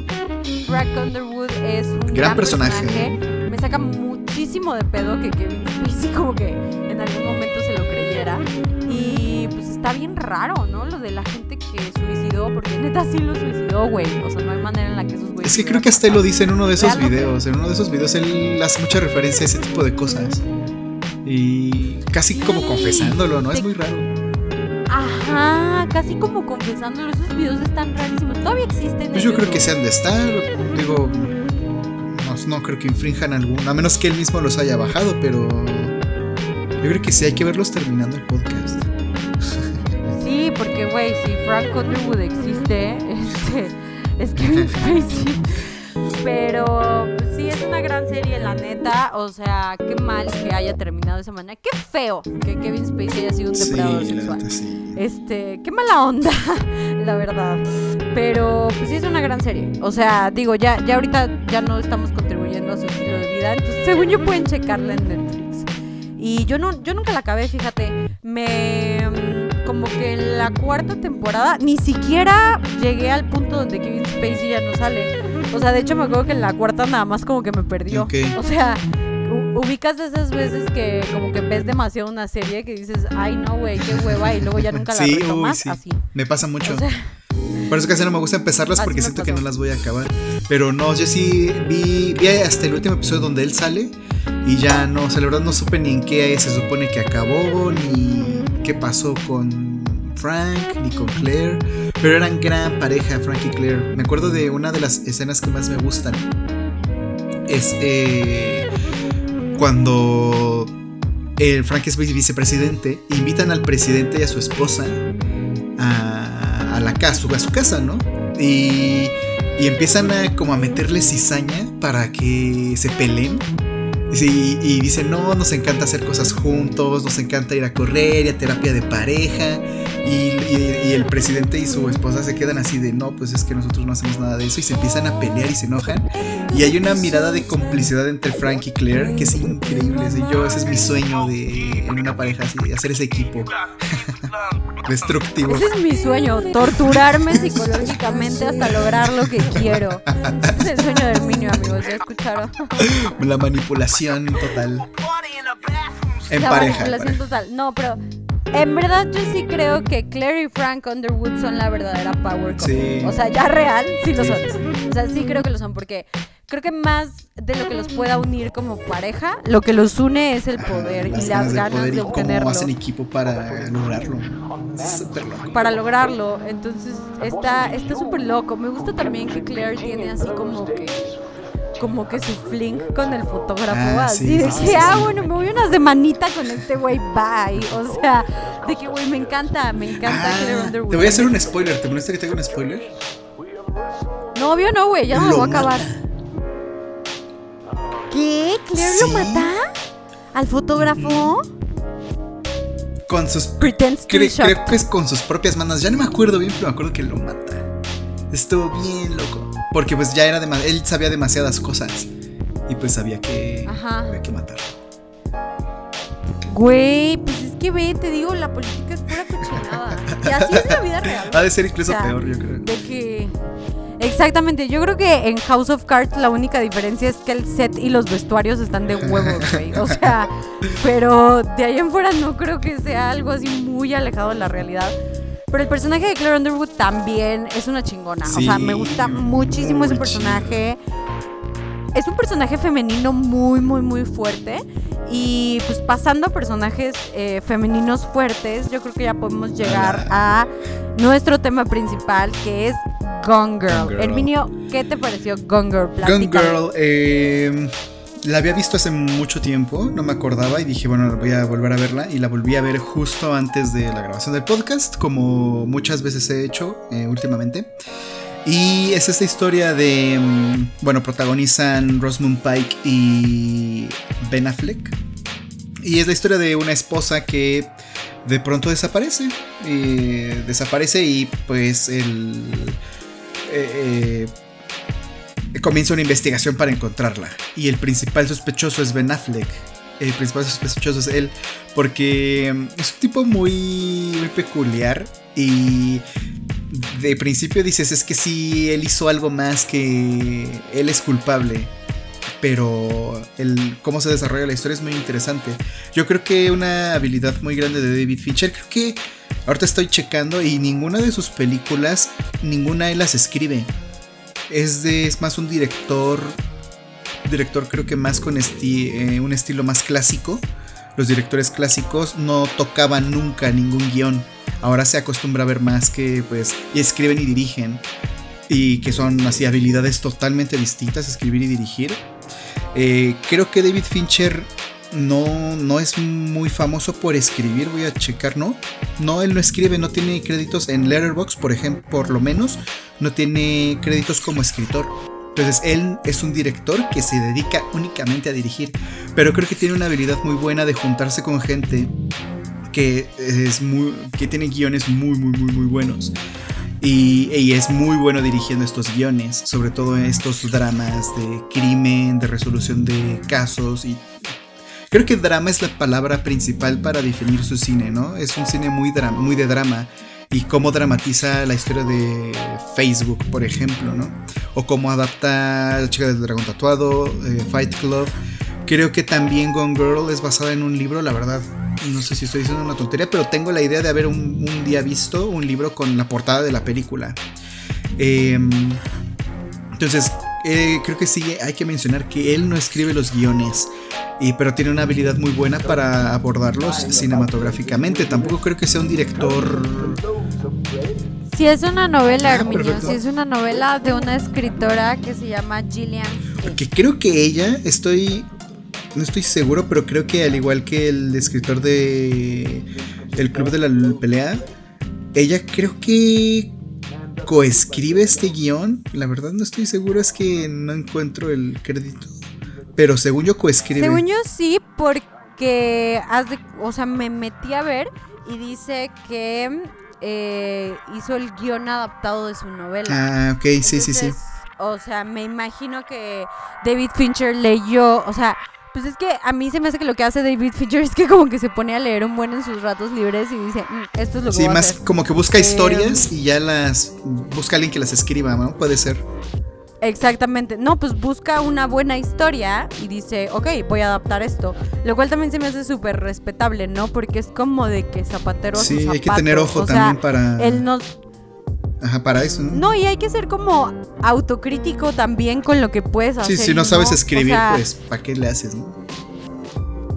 Exacto, ajá, o sea, eh, lo cual me parece pues también pues respetable y además creo que lo hace muy bien y pues no es como que cuando piensas en Gone Girl, luego luego piensas en David Fincher, ni siquiera ni siquiera yo no sabía que era una novela, o sea, me enteré tenía 25 años cuando me enteré que que Gone Girl es una novela, pero güey, lo que sí me acuerdo es que cuando vi Gone Girl por primera vez en primera, Rosamund Pike me pareció de las mujeres más hermosas que he visto. O sea, tiene una belleza increíble y aparte súper, súper única. Y al principio es así de que, güey, no, no lo puedo creer. O sea, cómo desapareció, de que qué le pasó a esta morra. Aparte, mi Ben Affleck, la neta, no me cae tan chido. No, creo que o Sea, Ajá, o sea, no sé si es su cara, no sé si es que es el peor Batman, no sé, o sea, no sé exactamente qué me molesta, pero me cae mejor que Casey Affleck. Ah, sí, es mucho más chido. Mucho más chido. Siento que Casey Affleck es más pues, talentoso. O sea, también, este, no sé, me gusta más su forma de actuar y así. No sé si viste Manchester by the Sea. Uy, gran película y gran actuación. Pues ganó el Oscar, ¿no? Este compa por esa película. Ganó el Oscar, sí, de hecho. Y, y sí, entonces, o sea, no sé, como que Gran película Manchester by the Sea, ¿eh? Ya no me acordaba. bueno, no sé si em, estaría tan. O sea, si daría tanto para un podcast, pero sí es como. Yo. Güey, a mí me hace llorar un chingo. Es muy fuerte. O sea, no sé si podría volver a verla, me destruye. Es muy, muy fuerte. O sea, me destruye. Como ninguna otra película. Creo que ninguna película me deprime tanto. Esa película Es muy deprimente. Es que es pura tragedia, güey es pura tragedia. O sea, no es como otras películas eh, que son tristes, que te quedas como con el feeling, pero es de que, ah, bueno, pero así es la vida, como normal people, ya sabes. O sea, normal people es como, bueno, life. O sea, creo que Manchester by the Sea es de que tragedia pura, güey. O sea, es una tragedia, no hay otra manera de escribirla. Pero pues sí, cuando ves el personaje de Ben Affleck, que yo lo veo en, en, en Gone Girl, digo así de que, güey, ¿será al principio, será que él haya desaparecido? O sea, será verdaderamente que él está involucrado porque pues desaparece, sí, y ella va en el, en el diario, va contando la historia y van, empiezan a suceder estos flashbacks que después entendemos que ni siquiera son reales, ¿no? Pero empiezan a ver estos flashbacks de de lo que supuestamente él hacía y dices, ah, o sea, como pasa y creo que es una historia, es un muy buen guion. Creo que es la forma en la que todo está estructurado es muy padre, está muy muy bien. Sí, porque aparte, o sea, el diario por donde nosotros nos vamos enterando de la historia de esta pareja es algo que ella estaba escribiendo y llevaba un registro y para cuando ella desaparece, pues obviamente tienen un chingo de policías en su casa. La historia de Amy, eh, ¿cuál es el apellido? Amy... Amy, a ver. Eh, The Amazing Amy. ah, sí, sí, sí, sí. Este, me encanta. Sí, es The Amazing Amy. Bueno, o sea, es la niña. Amy pero Dune. es una, es una Amy Dune, Amy Dune. Sabía que era Amy Dune, no sé por qué no lo dije, por insegura. Este, es que me gusta mucho su personaje. Pero bueno, la historia de Amy Dune es esta niña que crece como en la élite de Nueva York. Sus papás son escritores y sus papás hacen una saga de historias eh, basadas en ella que se llama The Amazing Amy, una saga de cuentos infantiles, ¿no? Como, como si hicieran un Harry Potter de tu vida tus papás. Entonces, eh, hacen así como varias historias de que The Amazing Amy eh, juega voleibol. The Amazing Amy es cantante. The Amazing Amy, shalala. Entonces, como que hay varias, como Barbie, ¿no? Como eh, Barbie periodista, Barbie fotógrafa, como muchas de The Amazing Amy. Entonces, sus papás hacen como este personaje y luego ella crece para ser una escritora. Ella se convierte en una escritora, pues normal de Estados Unidos, pero sigue perteneciendo a la élite. O sea, es una morra de familia bien de toda la vida. Me encanta esa expresión. Este, familia bien. Y, y entonces, eh, lo que pasa es que ella se enamora de este personaje que es el personaje de Ben Affleck, que es un perdedor, la verdad. Y pues que es lo que más coraje me da. O sea, lo que más, lo que más coraje me da es que es un perdedor Ben Affleck. Entonces, entonces, este, pues bueno, eh, se enamora de él y este güey le dice, oye, ¿sabes qué? Vámonos a vivir a los, a los suburbios porque pues mi mamá está enferma y, mi familia pues me necesita, ¿no? Y entonces esta morra y mi dun es así como de que, güey, eh, pues sí, o sea, eh, me voy a ir a vivir contigo, compramos una casa, shalala, que aparte ella era la del varo, eso es lo que más me indigna de todo esto, güey. O sea, porque este güey, según yo como que sí quiere ser escritor, pero no le pega el desmadrito o algo así, o sea, no, no sé cómo está la cosa, pero según yo sí, sí era así, o sea, la vi hace un año, no me acuerdo tanto, pero sí me acuerdo lo suficiente para hablar muy bien de ella. Eh, solo no me acuerdo de Ben Affleck porque es irrelevante ese güey. Y me acuerdo de todo lo de Amy Dune. Y entonces pues se muda con este güey. Y cuando se muda, aparte, o sea, aparte, Herminio, aparte de que ella se muda con él, le da varo para poner un negocio, un bar ahí pedorro. este deja a sus amigos, deja a su familia, se va a los suburbios por este cabrón. Se le empieza a cuernear. O sea, aparte de todo. Es que neta, los huevos de los hombres, güey. Lo único que tienen es audacia, cabrón. O sea, de que neta no lo puedo creer. Y aparte, una morra hermosa, ¿no? ¿O a ti qué te parece, Amy Dune? A mí se me hace Eh, perfecta. Sí, creo, creo que objetivamente Rosamund Pike es una mujer muy atractiva, pero creo que no es eh, como de mi estilo, de eh, como de chicas de las, a las que me suelo sentir atraído. Pero pues digo, o sea, sí, la veo, digo, pero pues la veo en persona seguramente se ve increíble, pero no es así que me vuelva loco. O sea, como por ejemplo, eh, me encanta Ana de Armas. Ana de Armas sí es como de, uy, qué locura, qué belleza. Que andaba con Ben Affleck. La exnovia La de Ben ex Affleck. de Ben Affleck. Que se rumora que va a ser la siguiente Poison Ivy, ¿no? ¿A poco? Hay rumores no sabía. Pero en. Ajá. Había visto. Había visto rumores de que iba a ser Poison Ivy justo como con un. Eh, como. Pues no sé cómo se llame, pero hay un cómic de Ah, Harley con Quinn. Catwoman, el de las sirenas de Sí. Gotham City. No sé, yo no sé, yo no sé mucho de eso, pero sé que hay un cómic donde eh, Harley Quinn y Poison Ivy son novias. Ajá. Entonces me encantaría ver eso porque Margot Robbie, pues, como sabes, ya le está entrando a la producción. Entonces, como ya lo hemos mencionado en este podcast, ya es productora. Entonces ya tiene su, su productora y pues bueno, sería algo que a mí me encantaría ver en definitiva. O sea, pago doble. Y pago doble por ver esas lesbianas. Este, y, y pues bueno, Eh, así está la cosa. Ah, bueno, sí. Y entonces, en Gone Girl, lo que sucede después es que nosotros empezamos a ver la historia desde el punto de vista de Amy, supuestamente por este diario, ¿no? Y de cómo pasan las cosas y de cómo, pues pobrecita ella, güey, o sea, dejó a su familia, se fue a mudar a este lugar, se sentía súper sola. Tenía una única amiga, que su amiga de ahí de los suburbios tenía tenía hijos y shalala, y entonces eh, Ben Affleck cuando comienza la investigación así que no, güey, estamos, o sea, yo ni idea, ¿no? Porque aparte el personaje de Ben Affleck para este punto ya ni siquiera sabía qué era lo que estaba pasando con su esposa. Él ya no tenía idea, ya estaba completamente desconectado de la relación, de, o sea, de todo lo que sucedía en su matrimonio, porque pues aparte le estaba poniendo el cuerno, güey, o sea, ya no le importaba esta morra. Entonces, eh, pues no sé en qué, en qué momento. Me encanta esta escena donde estamos pensando que Amy está desaparecida y de la nada la vemos en un coche, güey. Y yo así de, ok, ok, esta historia se acaba de poner muy interesante. ¿Y cuál fue tu, cuál fue tu impresión?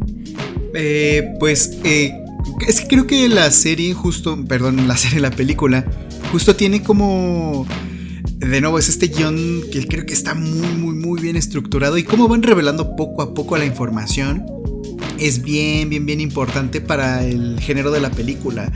Y van, o sea, es que te digo, a mí me encanta la parte en la que van poniendo los cachos de diario y dices, ah, ok, pues es que ella está, este, pues tiene razón, ¿no? Este tipo es muy abusivo, pero de pronto te das cuenta que en realidad todo es una venganza y cambia totalmente la forma de la, de la película.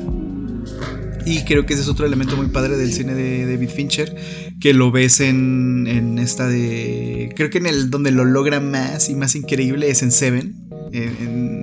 dos veces con la revelación de la identidad del asesino y al final con el final de la caja es como súper, súper intenso y dramático. Ah, que por cierto, creo que alguien en algún momento quería hacer eh, la parte 2 de Seven. Era una locura. Y este. Es que creo que es, es real, es real el proyecto. Uno busca en internet. Pero. y creo que se iba a llamar algo así como Eight. Era, un proyecto totalmente ridículo. Porque creo que iba a protagonizar Morgan Freeman y se debe tratar de que él tenía como una especie de poderes psíquicos, alguna cosa. O sea, te pones a investigar y de verdad era una, una, tontería y que sí iba a suceder, pero nunca sucedió. Y David Fincher en una entrevista dice, qué bueno que esa, que esa cosa nunca sucedió. Pero bueno, ahí creo que logra muy bien ese tipo de momentos y aquí también tiene esa estructura la película de que te va revelando la información, pero incluso cuando se vuelve, cuando se, cuando, cuando te dan la la información de que ella está tomando una venganza y que todo está planeado por ella. Incluso entonces todo, eso es como un poquito después de la mitad de la película. Y después eh, está esta parte cuando se junta con el personaje que interpreta Neil Patrick Harris, se llama, este actor, el rubio eh, no, pero no me acuerdo cómo se llama el personaje. ¿Cómo?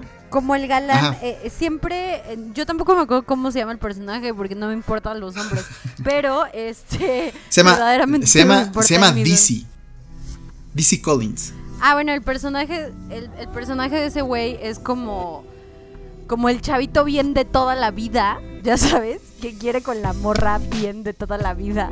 Entonces es como que, como que siempre hay siempre hay este güey. O sea, siempre hay como este que hasta los papás aprueban. Exactamente. Creo que es justo como el personaje, el papel que juega eh, este güey.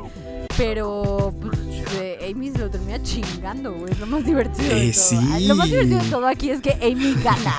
O sea, es, lo más divertido de todo. Porque aparte, o sea, yo no sé, pero si yo fuera Amy y me entero que, o sea, no me entero, sino hay una parte que a mí me encanta porque creo que aquí te deja como muy... Em, creo que es el punto donde Amy dice, güey, ¿sabes qué? Esto ya fue suficiente, cabrón. Te saliste demasiado con la tuya. Y es cuando... Es cuando esta morra se lo encuentra afuera de, de la ciudad con con la morra con la que le estaba poniendo el cuerno y entonces hace el mismo movimiento que hace con ella en su momento para ligársela. Que eso, o sea, se me hace de las cosas más bajas que puedes hacer. Entonces creo que ahí es cuando Amy dice de que, güey, te saliste demasiado con la tuya, te voy a destruir, cabrón. Y efectivamente estuvo a punto de destruirlo. Es lo más divertido. Eh, yo, al igual que Amy, si me hubiera mudado, si le hubiera dado dinero a mi güey, que no tenía un centavo para poner un bar, si hubiera dejado a todos mis amigos y familia, a pesar de que mi familia me decía que no me casara con, con ese güey, hace las mismas cosas con una morra, güey, lo destruyo. O sea, no te quiero explicar lo que hago, lo que hace Amy Dunn. O sea, eso hago, cabrón, de que eso hago. Pero algo que no me gusta del final, eh, lo cual no me parece muy empoderante de parte de Amy, es que, o sea, todo como que sí gira alrededor de pues para recuperar a este güey, lo cual se me hace una estupidez, ya sabes, o sea, eh, no sé si fue como algo que se le salió de las manos. Estaría chido como ver eso en la novela porque llega un punto donde pues ya como que los sucesos de la vida real la alcanzan y el plan como que se le salió un poquito de, de lo que ella estaba pues tenía estipulado. Entonces no sé si es algo que como que tuvo que hacer improv, ya no, pues claro, ¿no? Porque, o sea, no, su plan nunca era matar al otro a este. a DC, al Neil Patrick Harris. Y aún así lo hizo. Ajá, y aún así lo mató. No, claro, es. Pero es justo, eh, justo ese momento en el que ya no. Eh, es que, de nuevo, es. cómo va girando la historia y cómo se va transformando en cosas distintas. Y dices, bueno, ya está con él, ¿y ahora qué va a pasar? Se él la va a tener ahí secuestrada o no sabes qué va a suceder y de pronto dices, bueno, pues qué va a hacer ella, ¿no? Y dice, pues lo más fácil que tengo pues, es matarlo y pretender que él me secuestro. O sea, como que eh, incluso ahí, aunque no era su plan original, sí fue esto de... Mm, este momento en el que pensó rápido y dijo, bueno, la, solución más rápida, donde todo se acomoda, es diciendo que él, se, que él me secuestró. Y no había forma de mostrar que no, si lo matas, ¿no? y lo mató. O sea, y, tenía el... Justo toda...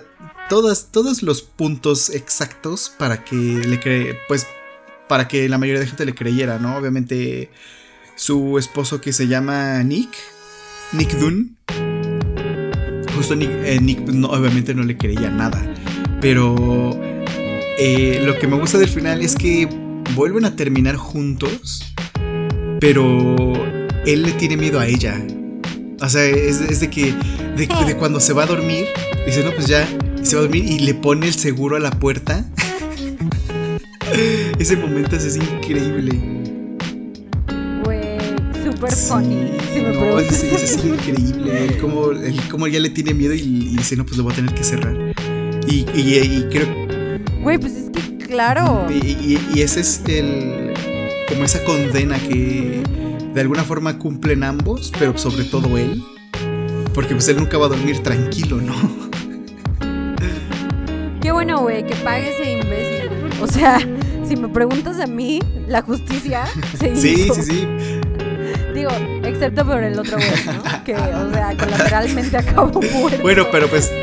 Eh, o sea, tampoco es como que fuera un santo, ¿no? Sí, era una persona medio. medio tóxica. Sí, ajá, según yo. Porque se tenía una orden de restricción y todo, porque él la. la, la acosaba. Eh, ajá, estaba como obsesionado con ella. O sea, según yo, como que era cuestión de tiempo para que ese güey sí la secuestrara de verdad. solo, solo se adelantaron los hechos. Exacto, solo se adelantaron los hechos. O sea, tampoco lo que hizo Amy fue algo tan descabellado si me preguntas a mí. Pero eh, es una gran película Gone Girl. Me gusta muchísimo como el personaje de Amy piensa en todo, güey. O sea, la parte donde está cabrona tira un chingo de sangre. Ajá, y la, limpia. mal limpiada.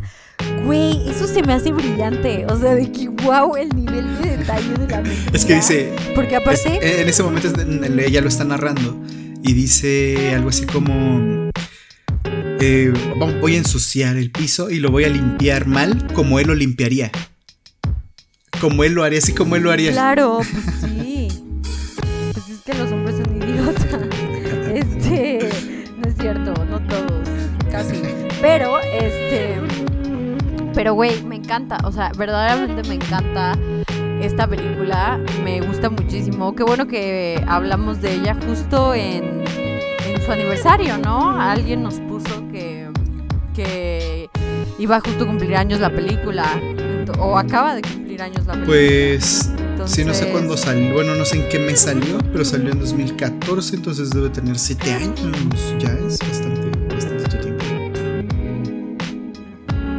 Sí, y aparte, pues, eh, digo, no sé qué estaba haciendo Rosamund Pike antes que esto, pero creo que sí fue algo que la posicionó muchísimo. A ver, rápidamente. Aparte me acuerdo cuando fue...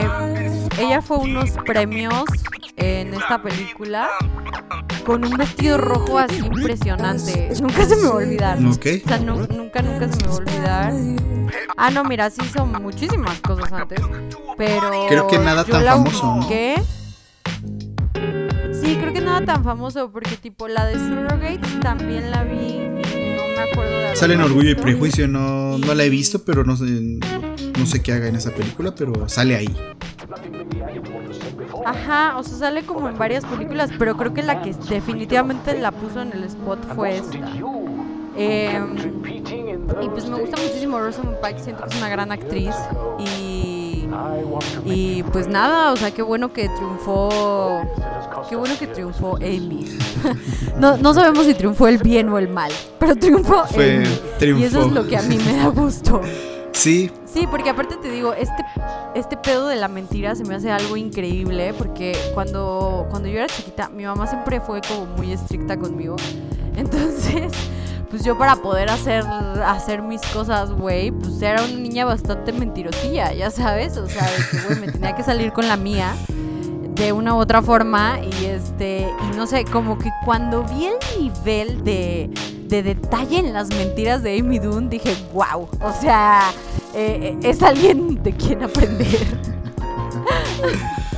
y yo al rato así de que desaparecida no no es cierto cállate ¿qué pasa? este país no es una broma güey ¿Por o qué sea, dices de eso? que no no no este, no, güey, no, me refería a la película, o sea, como Ah. haciendo alusión a la película, ya sabes, de que haciendo un Gone Girl, este, pero no, aquí no es broma. Y este fue el cine Sí, de David na- Fincher. ah, nos faltó amigos. una que no, que no vimos ninguno de los dos, es Mank, la última película de David Fincher que tiene que ver con, bueno, que eh, tiene mucho que ver con la creación de Ciudadano Kane, no la vimos. Eh, la verdad creo que es una película que dio un poquito igual, la verdad, y eso se me hace un poco triste, pero Yo ni sabía que existía. es exclusiva de Netflix.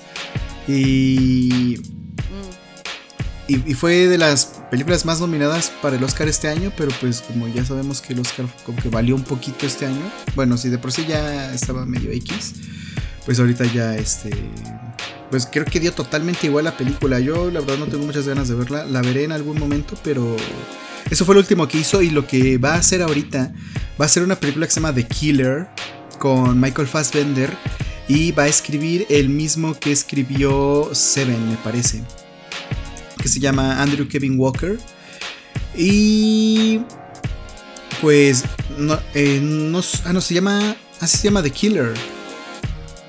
Eh, no sé exactamente más de la película. Ah, dice que tiene estilo de cine noir. Bueno, la historia. Hay un asesino, un hombre solitario. Pues bastante estilo de cine negro. Creo que va a estar interesante ver que regrese algo. O sea, es que es que Gone Girl la hizo ah, en 2014 y apenas en 2020 saca Mank. Y pues esta de The Killer va a ser su nueva película que siento que va por ese... O sea, que regresa un poco a la parte del, eh, del thriller. No sé si Mank, no sé qué, qué estilo tenga Mank o de qué se trate exactamente. Se me hace más como drama histórico. Pero me interesa más que vuelva al thriller. Entonces, creo que puede que esté interesante. Creo que puede que sea algo muy destacable si lo vuelve a hacer con el escritor de Seven. Entonces, pues esperemos, a ver. Pues mira, si yo creo que si, si es algo destacable, se va a hablar en este Ojalá podcast. que sí sea así. No. Ojalá que sí sea así. Y pues bueno, vamos a pasar con los saludos. Primero, que nada, los saludos. Los, sí, sí, sí, los más importantes. Como siempre, los saludos más importantes aquí los tengo nada más de mí. Como siempre, quien nos da su dinero. Quien nos da su dinero es quien. A quien vamos a saludar. Me dio mucha risa cuando, cuando pusiste este comentario de que de que primero lo van a ver quienes me dan su dinero. Y un güey te puso de que ese comentario no es muy de tu estilo. Y tú, no, pues por eso no tengo Exactamente. dinero, güey. Me dio muchísima risa. Eh, bueno, vamos a pasar con los saludos. Estas son las personas que están aportando 5 dólares en Patreon. Muchísimas gracias, de verdad. Les debemos la vida. Muchas gracias. Ah, muchas Que por cierto, ya esta semana bueno, para cuando ustedes estén escuchando esto, ya va a estar la primera encuesta del Patreon de Podcast Paradiso. Eh, muy importante unirse en, en, en patreon.com de Podcast Paradiso para que tengan acceso a ciertos beneficios. Uno de esos beneficios es eh, votar por próximos episodios del podcast y por más bien por el episodio exclusivo del mes. Hay un episodio, habrá un, un, episodio exclusivo cada mes en Patreon. Y esta semana van a empezar las votaciones para el primer episodio exclusivo que va a ser el de julio. Y bueno. Todavía están a tiempo por si quieren ir a votar por el episodio extra del exactamente. mes. Exactamente. Y esas personas que van a poder escuchar ese podcast son las que dan 5 dólares al mes. Y son las que vamos a mencionar ahorita. La primera es Luis Elizondo. Muchísimas gracias. Esta, Luis Elizondo se acaba de unir hace. Ayer dice. Muchas gracias por unirte a Patreon. Muchas gracias, Luis. Eh, Giovanna Díaz Ballesteros, muchísimas gracias por unirte a Patreon. Eh, Muchas gracias. Vanessa Montes. Adriana Pureco, muchísimas. Siempre digo que Adriana Pureco, aparte, me da a mí en mi, en mi Patreon de Cinecdoque. Muchísimas gracias a Adriana Pureco por escucharnos siempre, por apoyar nuestro trabajo, por apoyar el mío también, porque siempre ve mis videos y siempre me comenta y siempre me manda mensajes. Muchísimas gracias por el apoyo en todo lo que hacemos. Axel Novoa. Muchas gracias, Adriana. Ya te seguí desde la cuenta de ah, podcast porque me cae muy bien, Adriana. Muchas gracias a. Eh, y a Axel, muchas gracias. Axel Novoa, muchísimas gracias. A Daniela Nieto también. Y Abraham Cavazos. Muchísimas gracias por sus aportaciones. Eh, durante este Muchas gracias a todas las personas. Muchas, muchas gracias. Y si quieren que leamos su nombre en vivo bueno, no en vivo, pero en el podcast sin falta, pues sería a través de patreon.com diagonal podcast paradiso se unen y nos ayudarían a seguir creando este podcast y a crear eh, un episodio extra al mes. Entonces, muchísimas, muchísimas gracias. Muchas, muchas gracias a todos. Créanme que tienen un lugar especial en nuestro corazón por aportar 5 dólares. Y en nuestra billetera también. Eh, no, y pues a nosotros, al proyecto en general, o sea, como que está chido porque sabemos que no es como que nos están depositando dinero a nosotros, ya sabes, al final nos están ayudando para que creemos contenido y yo sé que no parece, pero sí es una chinga. Entonces, em, eh, pues muchísimas gracias. Voy a pasar ahora con los saludos. Eh, que la gente improvisó porque se nos olvidó decir el emoji. Güey, es verdad todas estas personas que improvisaron. Me encantó su improvisación, ¿eh? Verdaderamente lo hicieron. Sí, sí, sí. Ya, ya, conocen la, la, dinámica y lo hicieron muy bien. Claro, ya conocen la dinámica. Se nota que son eh, fieles seguidores del podcast y del contenido, porque no creo que alguien así, pues normal, como que, que, no, escuchara tan seguido los episodios, hubiera podido improvisar este, con los emojis. Estuvo muy chido. Muchas gracias por hacerlo. Fue una actividad interesante. No volverá a pasar. Eh, ahora sí les vamos a el, el emoji. Qué emoji. Pero voy a empezar con Adriana Pureco, que ya tuvo Muchas gracias, Adriana. Y ahora tiene su saludo de ciudadana promedio. Y yo a ti, ciudadano promedio. Muchas gracias, Adriana, por escucharnos. Eh, eh, es genial, nos pone un arco iris, un libro, un durazno y un corazón roto. Muchas gracias. Closu nos pone un duraznito, unas gotitas y un arcoiris. El arcoiris y el durazno fueron una constante, ¿no? Sí, yo creo que pues porque hablamos mucho Sí, de sí, sí. De hecho, creo que casi no hablamos de las películas. Sí, la verdad fue un episodio bien curioso. Creo que, y, y ahora que me acuerdo, creo que yo no dije nada de Carol. Y fue, fue justo la película que vi antes del podcast. Pero. De hecho, sí, o sea, me dio mucha risa eso, el curioso, curioso caso, del episodio del Pride de Podcast Paradiso. Eh, Carrusel de Doritos, como siempre, muchísimas gracias por tus emojis. Puse, nos pone un durazno, un dedito apuntando al durazno, eh, un monito y. Me es- encanta, entendí Sí, esa sí, sí, sí, referencia. yo también. Y un arcoiris, amanda.me.ra, pone dos parejitas, un arcoiris y un durazno. Muchas gracias por escucharnos. Eh, a- arrobas. ujú. A Zuley Mick nos pone eh, dos monitos besándose y dos monitas besándose. Muchas gracias por escucharnos. A Sunflowers in the Road nos pone a una pareja de hombres y a una pareja de mujeres. Eh, muchas gracias, Sunflowers in the Road, por escucharnos y por ponernos a los monitos. Mara Suárez, muchísimas Em. gracias. Nos pone una banderita del Pride. Muchas gracias, Mara. Leehair.bajo dice: Gran episodio como siempre. Ya quiero que sea miércoles, no importa cuándo leas esto. Muchas gracias. Nos pone, Ay, nos pone una banderita. Eh, vivan los gays. Eh, Nieto Escamilla, esta película me abrazó el alma. Nos pone una bandera de Italia, otra de Francia, otra de Estados Unidos y otra gay. Ok, no entendí la de Francia, pero supongo. Gracias, Sí, no, Nieto Escamilla, por por escucharnos. Pero muchas gracias. Pero I guess. Eh, luego nos pone Ben Misrap, eh, un comentario, lo voy a leer. Curiosamente, Carol, la novela, se publica en 1952 con el nombre El precio de la sal. Se convirtió en un éxito comercial en Europa y en Estados Unidos por el morbo que el tema generaba, claro. Es hasta 1990 que Patricia Highsmith, la autora, cambia el título a Carol. Patricia se inspiró en su propia experiencia. Tenía 27 años cuando conoció a esa mujer que cambió su vida. Le impactó la clase, educación y poder que Carol emanaba. Fue su única obra romántica y un parteaguas para la comunidad LGBT+. Me encanta su dinámica, conversación y energía, chicos. Éxito en Muchísimas todo. gracias. Muchas gracias, Ben Misrap, por el contexto de Carol, que Bastante está muy interesante, interesante. muy bueno, y por tu muy buen dato. comentario. Sí, muy, muy interesante, de hecho. Gran dato. Nos encanta que nos pongan estos fun facts. Háganlo. Richard Este- Nayon nos pone un duraznito, libros, corazones, unas manos, o son unos guantecitos, no entiendo. Y una, bueno, pueden ser unas. Creo que son unos Y la guantes, cámara porque de te acuerdas Carol, que ajá. Carol deja Ajá, los sí, sí, sí. guantes Ese estuvo muy ingenioso. Muy ingenioso lo de los guantes. Me encantó, me encantó. Sí, muchos saludos, Richard Nayon. Muchas gracias por escucharnos y por una gran improvisación. Jesús Emilio Jorge Maem nos pone gays, muchos gays. este, ay, nos pone. Nos pone. No, no, nos pone la bandera gay. Nos pone a dos monos besándose. Dos monos agarrados de la mano. Me encanta decir monos, perdón.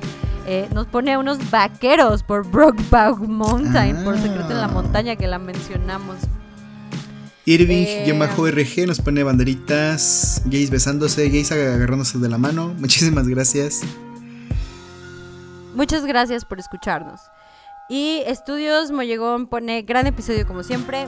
Muchas gracias por escucharnos. Y Y por- pues, falta bueno, uno, falta uno. Por último, al me to- de arroba me tocó unirme. Dice, los escucharé a... para ver si Ajá. aprendo por qué es tan especial esta película. Ok. Pero no merece saludo porque no lo escucho. Ay, qué culera, ¿no? Sí, no, no, sí, Y- no dijo que lo escuchó. Entonces, eh, vamos a borrar esa And parte. none for Gretchen Winners. Bye. Vamos a borrar esa parte del podcast. Es- sí. ¿Y qué emoji, qué emoji Para... crees que no? Puede ser un número 7. puede ser un... al- No, es que ni siquiera hablamos tanto de Alien. Mm, Yo sé que, ver. yo sé que. Que nos un viejito y un bebé. Bueno, es que... pongan- Bueno, estaría chido, un viejito y un bebé. Pues mira, como siempre, ellos tienen libre albedrío para ponernos la interpretación de su película favorita de David Fincher o de lo que ¿Hay ustedes jabón? crean conveniente, porque al parecer lo- eh, jabón sí debe de haber.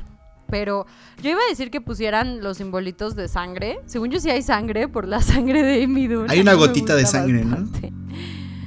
hay una gotita de sangre. Entonces, eh, si quieren poner una gotita de sangre, ahí me encantaría. O el número 7. Gotita de sangre, 7, jabón. No, pueden poner una caja. Ah, es verdad. What's in the box? What's in the box? What's in the box? Güey, me volví Ahí está, loca. una cajita. Yo, O también pueden poner eh, unos, unos puños, ¿no? Ándale, unos puños, cajita, lo que sea. Yo voy todo mucho por la cajita. Yo voto por la sangre, porque a mí me gusta mucho de Midun. Pero ustedes pongan lo que Sí. quieran. Ya vimos que lo hacen muy bien. eh, tuvieron, eh, tuvieron su momento de liderazgo y lo hicieron muy Hicieron bien, bastante chavos. bien. Es como cuando no, ¿eh? como cuando no iba, Estamos muy como cuando faltaba el maestro a la escuela y se ponían a estudiar y se ponían, ya sabían qué hacer. Así fue igualito. Sí. Así fue el sentimiento, así fue el sentimiento. Y pues bueno, muchísimas gracias por escucharnos. Recuerden seguirnos en nuestras redes sociales, arroba podcast paradiso. Eh, muy importante que se suscriban en Spotify. Les voy a dar un segundo en este momento. Listo. Eh, por favor, si les gustó este episodio, pónganos cinco estrellitas en Apple Podcast. También estamos en Google Podcast y nos pueden encontrar en Patreon y ayudarnos con su dinero para que sigamos haciendo este Así es. podcast. Eh, muchas gracias por escucharnos y les recomiendo muchísimo que vayan a ver el video del Sí, muchas gracias. Es porque lo vean y que les guste. Y pues bueno, nos escuchamos la próxima semana. Hasta Hasta pronto. pronto.